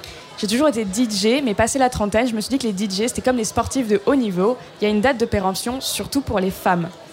Et pourtant, t'es es là Ouais, je suis là. J'ai eu 38 ans il y a une semaine, merci de le rappeler. Quar- J'aime autant dire que la pandémie a, a- a- a- a rendu, la crise, rendu la crise de la quarantaine assez, assez tôt. Euh, alors la question c'est quoi dans, dans ma citation? C'est euh, rigolo parce que on- tu, euh, en fait, c'est- c'est qu'il y a une, une sorte de contradiction entre le club, c'est une expérience collective, mais le DJ, il est au fond, euh, il est au fond solitaire? Euh, je pense que ça dépend où on en est dans sa carrière. C'est vrai que moi je me suis sentie seule longtemps dans ma carrière parce que euh, en tant qu'artiste en développement qui ne représente pas dans une culture qui n'est pas mainstream et donc qui ne fait pas beaucoup d'argent, qui ne, crée pas du profit, pour qu'on s'occupe de toi, c'est simple, hein, un booker prend euh, un pourcentage de tes, de, tes, de, tes, de tes dates. Donc si tu ne joues pas ou si tu joues pour pas grand chose, un booker granire pas grand chose et considère que c'est peut-être pas intéressant de s'occuper de toi. Pareil pour une presse, si, on, si pas forcément très connu et que tu sais pas si tu vas faire vendre du, de- de- du magazine, pas forcément la, la- première personne dont, on- a envie de parler. Euh, donc moi pendant très longtemps j'ai fait ma relation presse seule, j'ai fait mon booking seul, j'ai fait ma musique seule, j'ai fait mes mix seul, donc j'étais vraiment dans tous les aspects, que ce soit l'aspect créatif, musical, euh, le booking pour trouver des dates, la, la relation presse pour faire en sorte qu'on parle de la musique que je fais. J'ai fait tout ça tout seul longtemps parce que je pense qu'en tant qu'artiste en développement, ben souvent t'as pas tellement d'autres choix. Tu es obligé d'arriver à un certain plateau de notoriété pour que là tout d'un coup, bon, on a envie de ce que tu peux trouver un manager, un booker et des gens qui t'aident, ou une attachée de presse, des gens qui t'aident. Euh, et c'est vrai que quand, quand, j'ai rencontré ma bouqueuse et quand j'ai ensuite, euh, après ça, euh, commencé à travailler avec Infine, qui a toute une équipe derrière eux, euh, bah, c'est vrai que je me suis sentie tout d'un coup soulagée parce que j'ai pu tout d'un coup me concentrer sur le créatif. J'ai pu arrêter de passer mes journées sur mon ordinateur à faire des mails et à contacter tous les clubs de France et contacter. Je pouvais juste me concentrer sur allumer mes synthés et faire de la musique. Mais c'est un peu paradoxal ce que, tu, ce que tu viens de dire parce que c'est aussi une demande de beaucoup d'artistes de pouvoir euh, enfin s'occuper seul, d'être euh, un artiste indépendant, un artiste entrepreneur et de plus supporter ce qui était perçu longtemps comme une agression, comme une euh, violence aussi. Je veux bien que tu me donnes des noms qui- alors. Parce que moi, je te le dis tout de suite, les, les- les journées à rallonge. Parce que le truc aussi, c'est ça, c'est qu'il y a une, une certaine injustice, puisqu'on voit souvent. euh, moi, je, repense encore à un. un- un- un commentaire sur une vidéo de, que j'avais fait pour, pour une vidéo de Trax Magazine où je, où je disais voilà que je que, que, que je que c'était compliqué de, de passer tous les, les- les- les- de partir le jeudi pour aller jouer le jeudi soir vendredi soir samedi soir rentrer chez toi t'as deux jours chez toi pour faire ta lessive faire tes mails ton administratif tu repars. Et la, et la personne se dit donc la meuf elle, elle se reprend le gueule du monde elle, elle- elle bosse deux jours par semaine et elle se plaint. Et je fais mais non ça c'est la partie que vous voyez. Là quand t'es artiste indépendant ta journée c'est euh, 18 heures de travail. Donc donc je connais, en personnellement, je connais pas beaucoup d'artistes qui, qui n'est pas content de pouvoir déléguer et pouvoir se dire, moi, je vais pouvoir un retrouver du temps et, et, et- et parce que toi en plus tout ce temps de travail là en semaine, c'est un travail qui n'est pas payé. Donc c'est donc je connais pas personnellement beaucoup de gens, d'artistes qui sont pas contents de pouvoir déléguer, un pour pouvoir se soulager en termes de, de, de- de masse de travail et surtout pouvoir se concentrer sur le créatif. Non, mais c'est pas du tout ce que je dis. Ce que je veux dire par. ce Ah, que- ce que- pardon. non, non, non, mais je me suis mal exprimé. Mais ce que je veux dire, c'est qu'effectivement, comme tu le rappelles, euh, ce n'est pas simple d'être seul. Il y a tout un travail invisible euh, qu'on les, gens ne voient pas. Un DJ, euh, quand euh, il n'est pas au platine, eh ben, il travaille encore parce qu'il faut écouter des disques, il faut préparer les sets, il faut. Il y a tout un tas de, choses à faire et c'est extrêmement chronophage et quand on compose de la musique quand c'est pas uniquement le moment où on est sur scène qu'il se passe des choses bref mais le courant en ce moment et depuis certaines années, c'est de se passer des labels, par exemple. Oui, Il y, c'est a, vrai. il y a beaucoup ça. Il y a les artistes entrepreneurs, ça, ça- ça existe. Bien sûr. Et, et si je te questionnais, c'est justement parce que tu rappelles cette chose, c'est que ce n'est contrairement à une idée de plus en plus répandue, eh ben c'est pas aussi simple que ça d'être toute seule. Non. Et les labels, ça sert à quelque Ah, chose, et l'entourage, ça sert à quelque Bien chose. sûr. C'est c'est- c'est ce que je veux dire par là. pense que, simplement. je pense qu'il y a les deux. Il y a les, il y a les, c'est pas, c'est pas blanc ou noir. C'est tout un, un camaillot de gris euh, dans lequel aussi tout, dé- tout dépend de la personnalité. Moi, là, j'ai eu l'avantage de travailler en tant que manager et, et attaché de presse de groupe de punk euh, avant ma carrière personnelle. Donc, du coup, c'est vrai que quand il a fallu s'occuper de faire ma promo, bah, je faire. savais faire. J'avais- les clés, ouais. Ce qui n'est pas le cas. Tout le monde, tout le monde ne sait pas rédiger euh, une biographie. Tout le monde ne sait pas comment ensuite contacter les, les, les, les- les- les journalistes. Euh, donc tout le monde, effectivement, tout le monde ne, peut pas- ne- ne peut pas le faire. Et, et- et- et pour plein de gens, c'est c'est une nécessité que d'avoir de l'aide autour. Euh, les, les labels, euh, et puis les labels aussi apportent euh, un autre aspect. Moi, ce qui m'a fait beaucoup plaisir en commençant avec Infine, c'était euh, le- l'oreille euh, que j'ai pu rencontrer. euh, parce que jusqu'à jusqu'avant ça, je faisais ma musique et quand je considérais qu'elle était terminée et que le morceau était poussé jusqu'au plus loin où je pouvais, bon ben voilà, je le terminais et je le sortais. Et, euh, et rencontrer Alex, qui, le, le- le patron d'Infine, qui Alexandre a, Kazak. Alexandre Kazak, qui a une qui a une oreille vraiment très très précise et très érudite et qui me faisait des retours de choses que j'aurais entendues et qui je pense m'a permis de faire ma musique encore mieux. C'est à dire que cet album que j'ai sorti mon premier album chez Infine je l'aurais sorti quoi qu'il arrive mais je pense que la manière que j'ai eu de le sortir chez Infine c'est la version un peu plus améliorée grâce à grâce à ça à un dialogue créatif où tu fais ah dis donc ouais j'avais peut-être pas pensé que là euh, effectivement la densité de mon kick euh, peut-être que ça pourrait voilà sur des trucs vraiment précis. Euh, maintenant encore une fois c'est toujours une question de rencontre c'est une question de fonctionnement c'est une question de personnalité. C'est pas non plus facile de, travailler avec enfin c'est à dire qu'à la fois c'est important d'avoir des gens qui te soutiennent d'un autre côté c'est vrai que tu as moins de liberté tout dépend de si on te laisse euh, ton espace euh, créatif et ta personnalité ton espace aussi politique Non, mais c'est bien aussi de, de rappeler que tous les labels ne sont pas euh, des rapaces qui s'engraissent sur le dos des artistes Non. et qu'effectivement ils Non, servent non. à quelque chose. des- et toi des- qui as expérimenté l'extrême solitude, comme tu le disais, ça peut être très difficile et avoir un entourage, c'est Ça ça, aide aussi. et une oreille qui te dit euh, bah, ce morceau-là peut-être ce serait mieux en début d'album qu'en fin. euh, c'est pas mal aussi. ouais ouais Pour revenir à une, euh, une autre forme de relation qui est celle que tu as du coup entretenue avec euh, Véronique Lemonnier, euh, comment vous avez réussi Tu disais plutôt que, que vous avez beaucoup travaillé ce projet à distance. Comment vous avez réussi Parce que je suppose que pour se produire toutes les deux sur scène ensemble, il faut quand même avoir un lien assez, solide, assez euh, intime. En fait, tout est là. C'est-à-dire qu'en fait, la vérité, on l'a pas tellement travaillé. Encore une fois, c'était une, improvisation majoritairement parce que par manque de temps, par manque de moyens, par manque de parce que le Covid, il a nous a imposé de retrouver des nouvelles manières d'être créatifs. Euh, ça vient de cela, de ce lien. C'est-à-dire que euh, Véronique Lemonnier est une danseuse et un humain qui va en club, qui comprend la culture club. On n'a pas eu, j'ai pas eu besoin de faire un TED Talk et de lui expliquer, faire une conférence pour qu'elle comprenne. Elle a ça dans le sang. Si vous l'aviez vu sur scène là, elle était en, en- en jogging, elle est sortie, son jogging avait plus la même couleur, elle était transpirante, euh, voilà. C'est quelqu'un avec qui on a les mêmes référents, on comprend.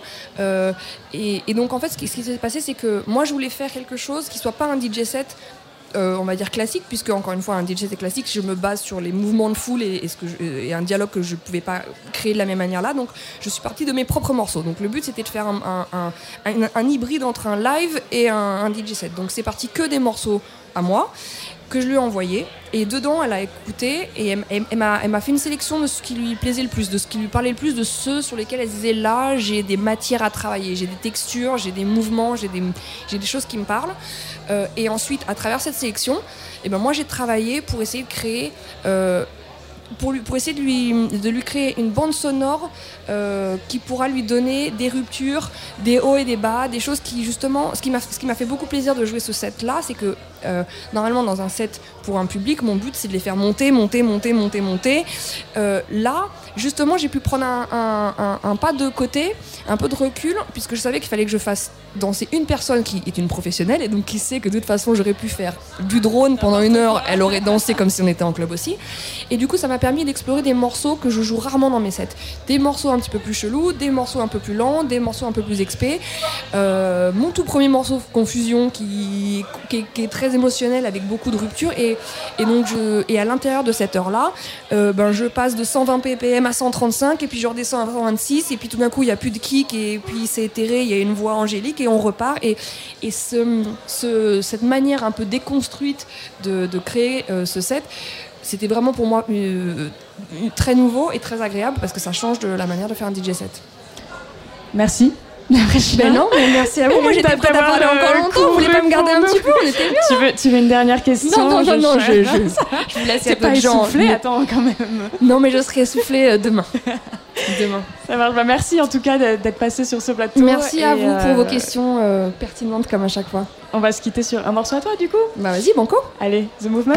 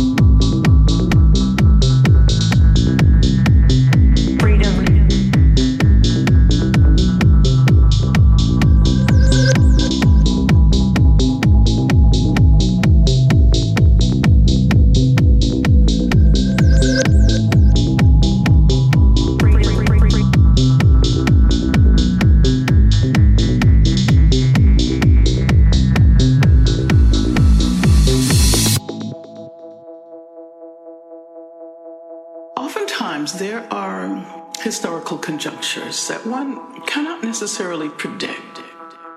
But there are moments when things come together in such a way that new possibilities arrive.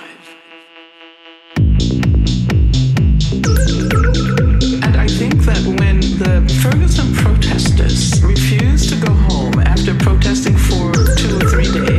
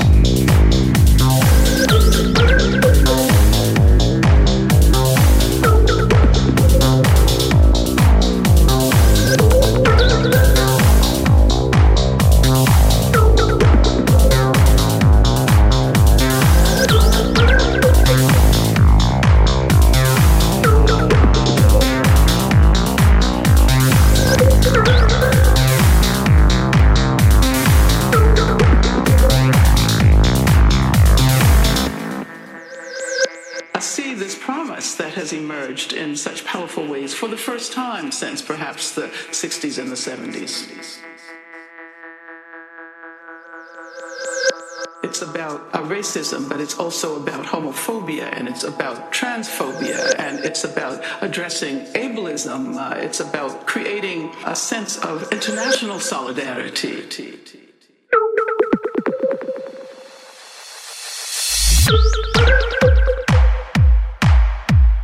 And I think that is what is characteristic of the work that young organizers are doing. They recognize that it's not possible to radical consciousness by focusing on a single issue.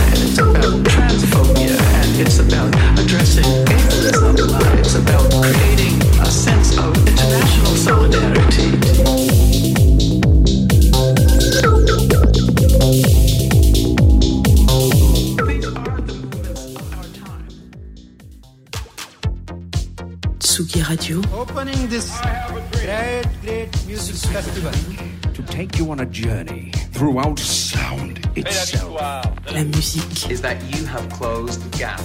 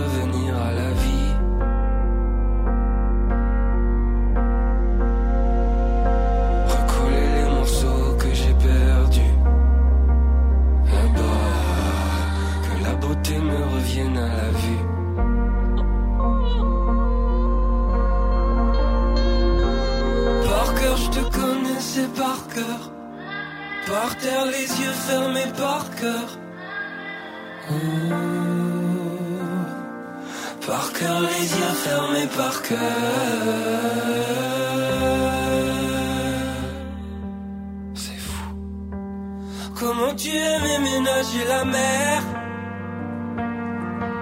La mer.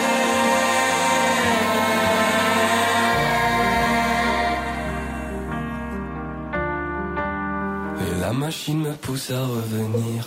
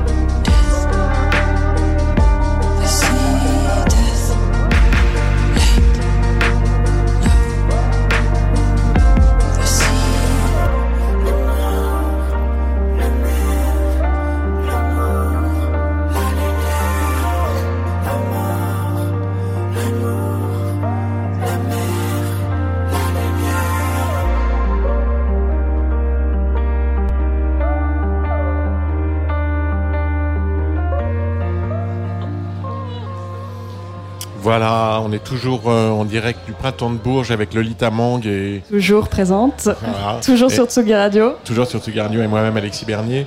On va changer un peu de, de couleur musicale. On était avec euh, avec Perrine La Fraîcheur euh, sur quelque chose de très techno euh, il y a encore quelques quelques minutes et on vient d'écouter un morceau de Terre Noire dont le titre me paraît. c'est pour ça que je voulais absolument qu'on qu'on l'écoute un peu avant de vous recevoir parce que le titre c'est le temps de revenir à la vie. Et j'ai l'impression qu'on est en train de revenir à la vie, non, en ce moment-là, depuis quelques heures, Fort, depuis hein. quelques jours. On le dit. Salut, salut, aux- Salut à tous. aux Salut Tsugi. Raphaël et Théo. On est trop contents d'être là. Euh, ça fait partie du retour à la vie, euh, de venir parler sur des radios aussi, C'est parler de musique, de voir des sourires et de, de voir des gens passionnés et de- d'échanger autour de ça. Donc on est extrêmement ravis. Et comme on en parlait en off juste avant, ouais, on a fait. euh, on a déjà fait quatre concerts, dont un concert. euh, là, c'est le quatrième ce soir qu'on vient, on sort, on est encore suant et collant. Et on en a fait un d'ouverture entre copains.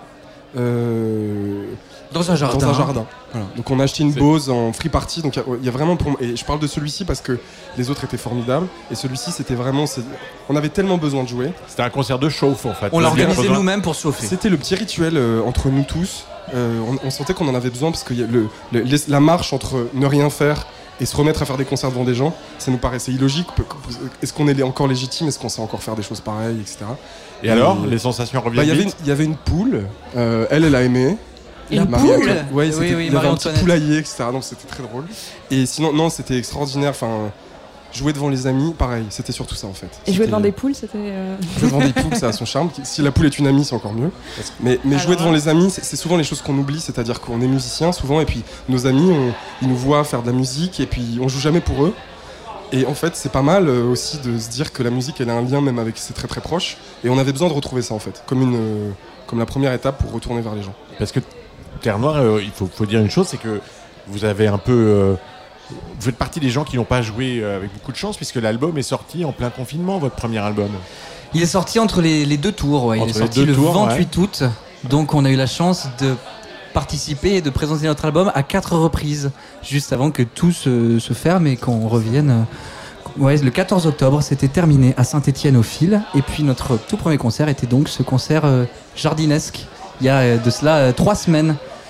Et, on- euh, on, vous a vu quand même sur, euh, sur Arte Concert aussi, euh, Open Stage. on Et va la, dire ensemble. la- la vie et les personnes avec qui nous travaillons nous ont quand même donné la primauté de pouvoir jouer pas mal sur des plateaux télé ou sur des plateaux comme Arte Concert et tout et tout. On a eu la chance de montrer quand même notre album en live et de nous le travailler en souterrain pour pouvoir du coup être prêt pour les concerts qui viennent maintenant. Et ça, c'était très bien parce qu'on n'arrive pas du tout quand même tout à fait novice sur cette nouvelle salle de concert. Et ça, c'est euh, un bonheur parce que là, par exemple, ce qui vient de se passer sur ce concert dont on sort il y a à peine 20 minutes, on a senti qu'on les avait bien intériorisés euh, dans le show, ces morceaux, et que c'était pas, euh, il n'y avait pas une immense différence entre les morceaux qui- qu'on a joués depuis 3 ans et ceux-ci qui ont 9 mois finalement. Est-ce que le Parce- public s'est levé? Oui, à la fin À la fin, Ah, génial. il y a une Innovation. petite, la petite standing qui chauffe le cœur. Parce Genre, qu'ils c'est- sont, ils sont restés euh, sagement assis euh, pendant le- les trois quarts du concert. En même temps, le molletonné thé- du théâtre Jacques Coeur, là, sur ces magnifiques divans rouges, on Ouais. ne peut que leur donner raison. Elle est, elle est très impressionnante. Le théâtre Jacques Coeur à Bourges, il est très impressionnant. Il est magnifique. Il y a des fresques en haut, il y a des moulures en or. Donc c'est vraiment un endroit de théâtre. Et je crois que ça, ça nous a permis de faire un concert. euh, Moi, je suis pas. C'est pas forcément. Je demande pas aux gens. Enfin, on demande pas spécialement aux gens de, de se lever. C'est agréable les concerts assis aussi. Hein. Moi, en, en tant que spectateur, il y a des fois où je suis très content d'être euh, comme au cinéma et puis de, de, de- de prendre la musique, d'être bien installé, etc. Et je crois qu'on a un répertoire là qu'on a préparé pour ces dates-là qui est un peu hybride. Donc il y a de l'énergie, mais il y a aussi des choses qui peuvent se regarder et s'écouter. On essaie de pas mettre la musique trop trop fort, de pas faire trop mal aux oreilles aux gens pour qu'ils écoutent les chansons. Et, et c'est, enfin voilà, on peut être très ému devant un spectacle de danse assis, un spectacle de théâtre assis et devant de la musique aussi en étant assis. Il y a beaucoup d'assonances en S euh, dans cette euh, C'est- mais- C'est un début de morceau, ça y est. Euh, on avait la fraîcheur, euh, Perrine, ju- juste avant vous, qui, pareil, sortait de, de, de son, de son set. Et elle nous a, elle nous a évoqué le fait qu'elle, elle avait, un tra- elle avait eu un track immense parce qu'elle n'avait pas joué depuis tant de temps et qu'elle avait l'impression de retrouver le track euh, de ses, de ce tout, de ses tout débuts. Pardon. Mm. Est-ce que vous avez ça Qu'est-ce que euh, t'as ressenti Théo, toi? Alors, pas pour cette date-là, mais nous, on a eu un- une date qui s'appelle Kiva Piano Vassano, qui invite des artistes à faire des pianos-voix dans une église Saint-Eustache à côté de Châtelet à Paris. Grande, grande, grande, le plus grand torque d'Europe qui est là-bas, magnifique. Et bon, moi je suis pas un très grand pianiste, mais le, le concept de ce, de, ce, de ce concert, c'est de faire jouer que des pianos-voix. Donc du coup, j'ai dû m'exercer. Et là, vraiment, face à ce piano à queue, enfin demi-queue, devant 150 personnes, avec Jesus, pas trop loin de nous. Et ben franchement, j'ai pas arrêté de parler en ces termes-là, c'est exactement ça. Je me suis retrouvé dans mon track de mes 16 ans, dans le- la clé de voûte à Ouais, Saint-Etienne. Ça où... faisait des années que j'avais pas vu Théo avoir autant de track. Mais, c'est extrêmement flippant parce que tout était suspendu sur un fil et tout. Moi, ce soir, là, euh, juste avant, il y a quelques heures, moi j'ai été euh, submergé d'une émotion plutôt de. C'est bizarre, c'est assez rare. Souvent on a peur, on pense aux conneries. Et là, j'étais submergé par une émotion, genre j'avais envie de chialer en fait. Et hum, c'est assez rare, mais je pense que c'est lié à la période. Je trouve que ça met la musique à un très très bon endroit. Pas à l'endroit de est-ce que les gens vont me trouver super ou machin. C'était juste ah là là putain, je vais. En fait, je, je sais pas si je vais supporter émotionnellement ce moment tellement c'est chargé. Et je crois que c'est bien. Raphaël, il parle très bien entre les titres, mais là, depuis la fin de la crise du Covid, il a pris un level parce qu'il met une intensité émotionnelle à l'intérieur de Mais le, le babou bibou, l'amour, le concert, et là, ça fait paf, et les gens ils font oui Et du coup, il devient euh, un chef de, de- il devient un chef de politique, quoi. T'es en train de- tu vas briguer la mairie, la municipalité de Saint-Etienne, Raphaël, c'est ça que tu cherches, dans six mois Oui, Ouais, ouais.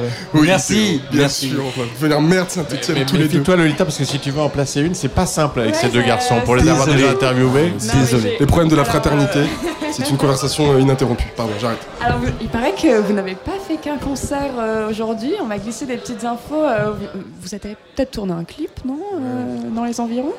Oh, si peu. Ouais, on a tourné un clip avec Pomme. euh, la chanteuse Pomme Qui est là aussi ce soir, qui qui, est là, joue. qui joue là, Qui joue en même temps que est nous. en train de terminer. Et ouais, on, en fait, on sort euh, ce soir à minuit euh, une chanson qu'on a déjà sortie sur notre album qui s'appelle Ça va aller. euh, avec elle. Donc on l'a retravaillé en studio et on l'a ressorti. Et en fait, on s'est dit que c'était trop drôle de, de faire un clip, euh, mais qu'on le tourne dans un endroit où il y ait, qui ait du sens pour le retour à la vie justement. Et donc on est venu à Bourges, on s'est dit qu'on venait toutes- tous les deux, enfin Terre Noire et Pomme à Bourges, et, qu'on allait le tourner en 30 minutes, chose que nous avons fait à l'iPhone, euh, grâce à Hugo Pillard, qui est pas très loin, qui est euh, musicien et aussi, enfin surtout réalisateur et bref. Et voilà, on a tourné le clip et qui devrait sortir dans pas très longtemps. Pas, pas à minuit quand même, le pauvre Non, le clip- euh. Non, non, non, non, on va pas lui infliger ça, mais le, le titre sort, à- ça va aller, sort ce soir à minuit. Et voilà, c'est une trop belle histoire parce qu'en fait, on devait chanter cette chanson avec Pomme à- pour son Olympia. C'est elle qui nous l'avait demandé. Elle dit J'aime trop cette chanson, j'aimerais que vous veniez la chanter avec moi. Et comme les Olympias ont été annulés, on a décidé de l'enregistrer. Voilà. On espère bien que les salles ne sont, et les concerts et les tournées ne seront plus jamais annulés. On le disait tout à l'heure, le- le- votre album est sorti au mois d'août, donc euh, entre, entre deux confinements, mais ça l'a pas empêché de trouver son public. Et ce qui m'a frappé, et ce qui est vraiment euh, une, grande réussite, je trouve, c'est qu'il est programmé aussi bien sur des radios FM euh, très populaires et très mainstream que sur France Inter et sur Tsugi Radio. Ouais. C'est, c'est, euh, une philosophie, c'est quelque chose de très très important pour nous.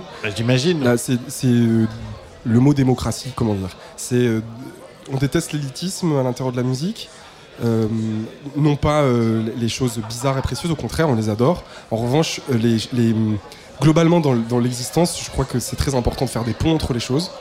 Et euh, nous, notre rapport à la musique, il a toujours été celui-ci. On aime euh, la pop très fort, euh, la variété, machin.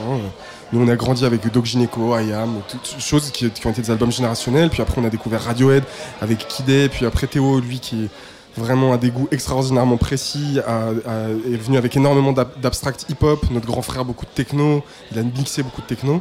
Mais puis de la chanson, et puis des choses bébêtes. Et... Donc la musique, ça, de- ça devrait être toutes ces choses-là, tout- toutes ces nuances-là. Et donc on essaie de faire des disques de variété. Et pour nous, c'est exactement ce geste-là. On voulait faire un, un tableau à 1000 entrées dans, dans cet album. Et c'est exactement ce qu'il a été. Donc on est content parce qu'on a posé le bon geste.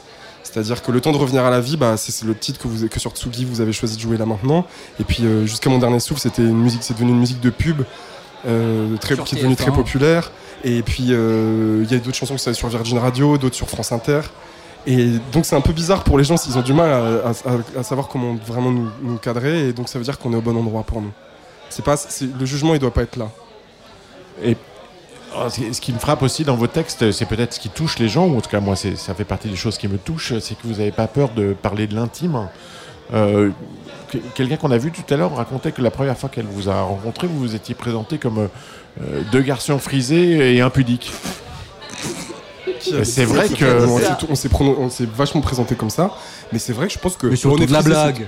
c'est- c'est- Oui, oui, non mais Mais les, les- les chansons, enfin, Oui, oui, non, mais tout souvent n'ont pas peur. euh, Non, en fait, euh, parce que je crois fait, que on- c'était sur notre dossier de presse qu'on a écrit les fr- frangins frisés impudiques et ça nous faisait un peu rire parce que ça nous gênait et en même temps trouver ça rigolo.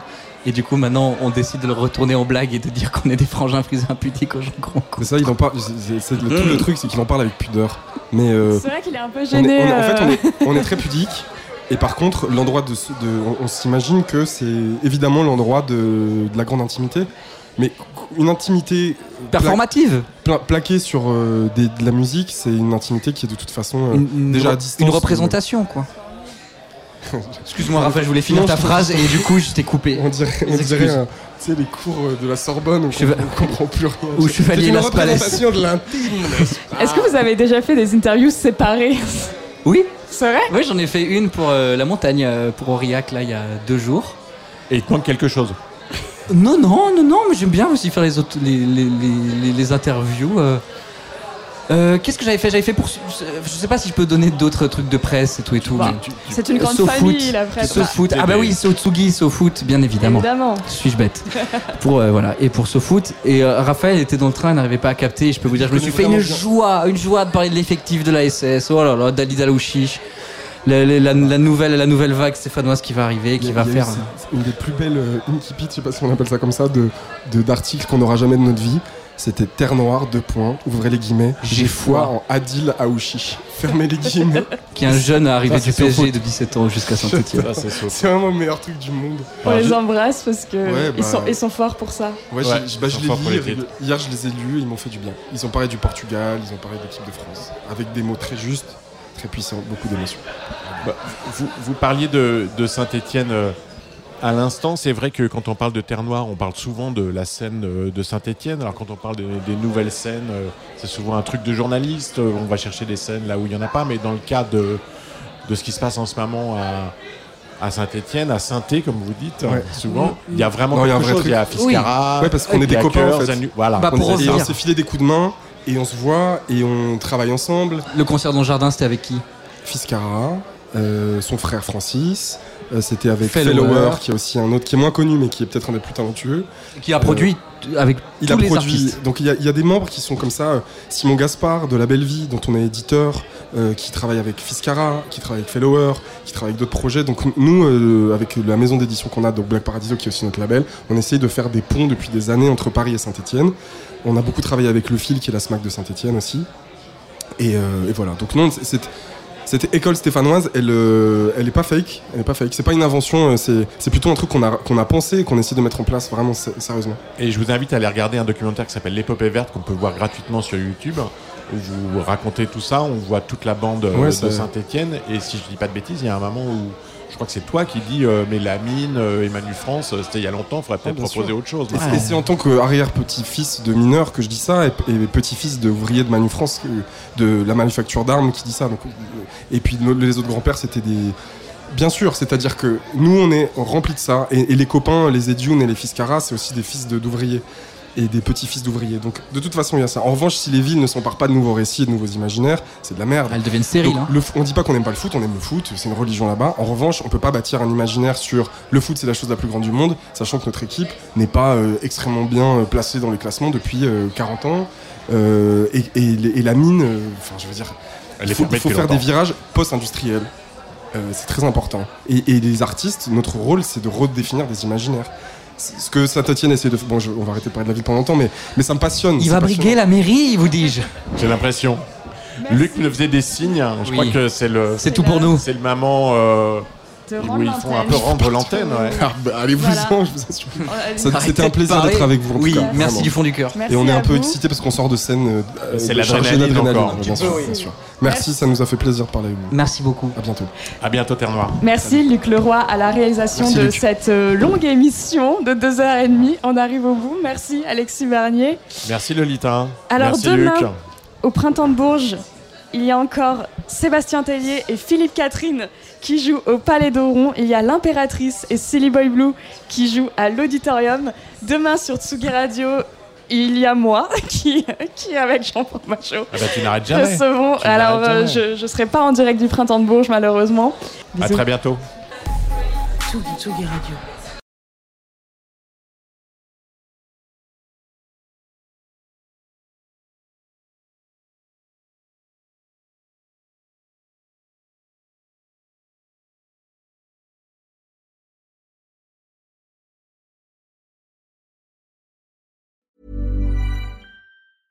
Ever catch yourself eating the same flavorless dinner three days in a row? Dreaming of something better? Well, HelloFresh is your guilt-free dream come true, baby. It's me, Kiki Palmer. Let's wake up those taste buds with hot, juicy pecan-crusted chicken or garlic butter shrimp scampi. Mm. Hello Fresh. Stop dreaming of all the delicious possibilities and dig in at HelloFresh.com. Let's get this dinner party started.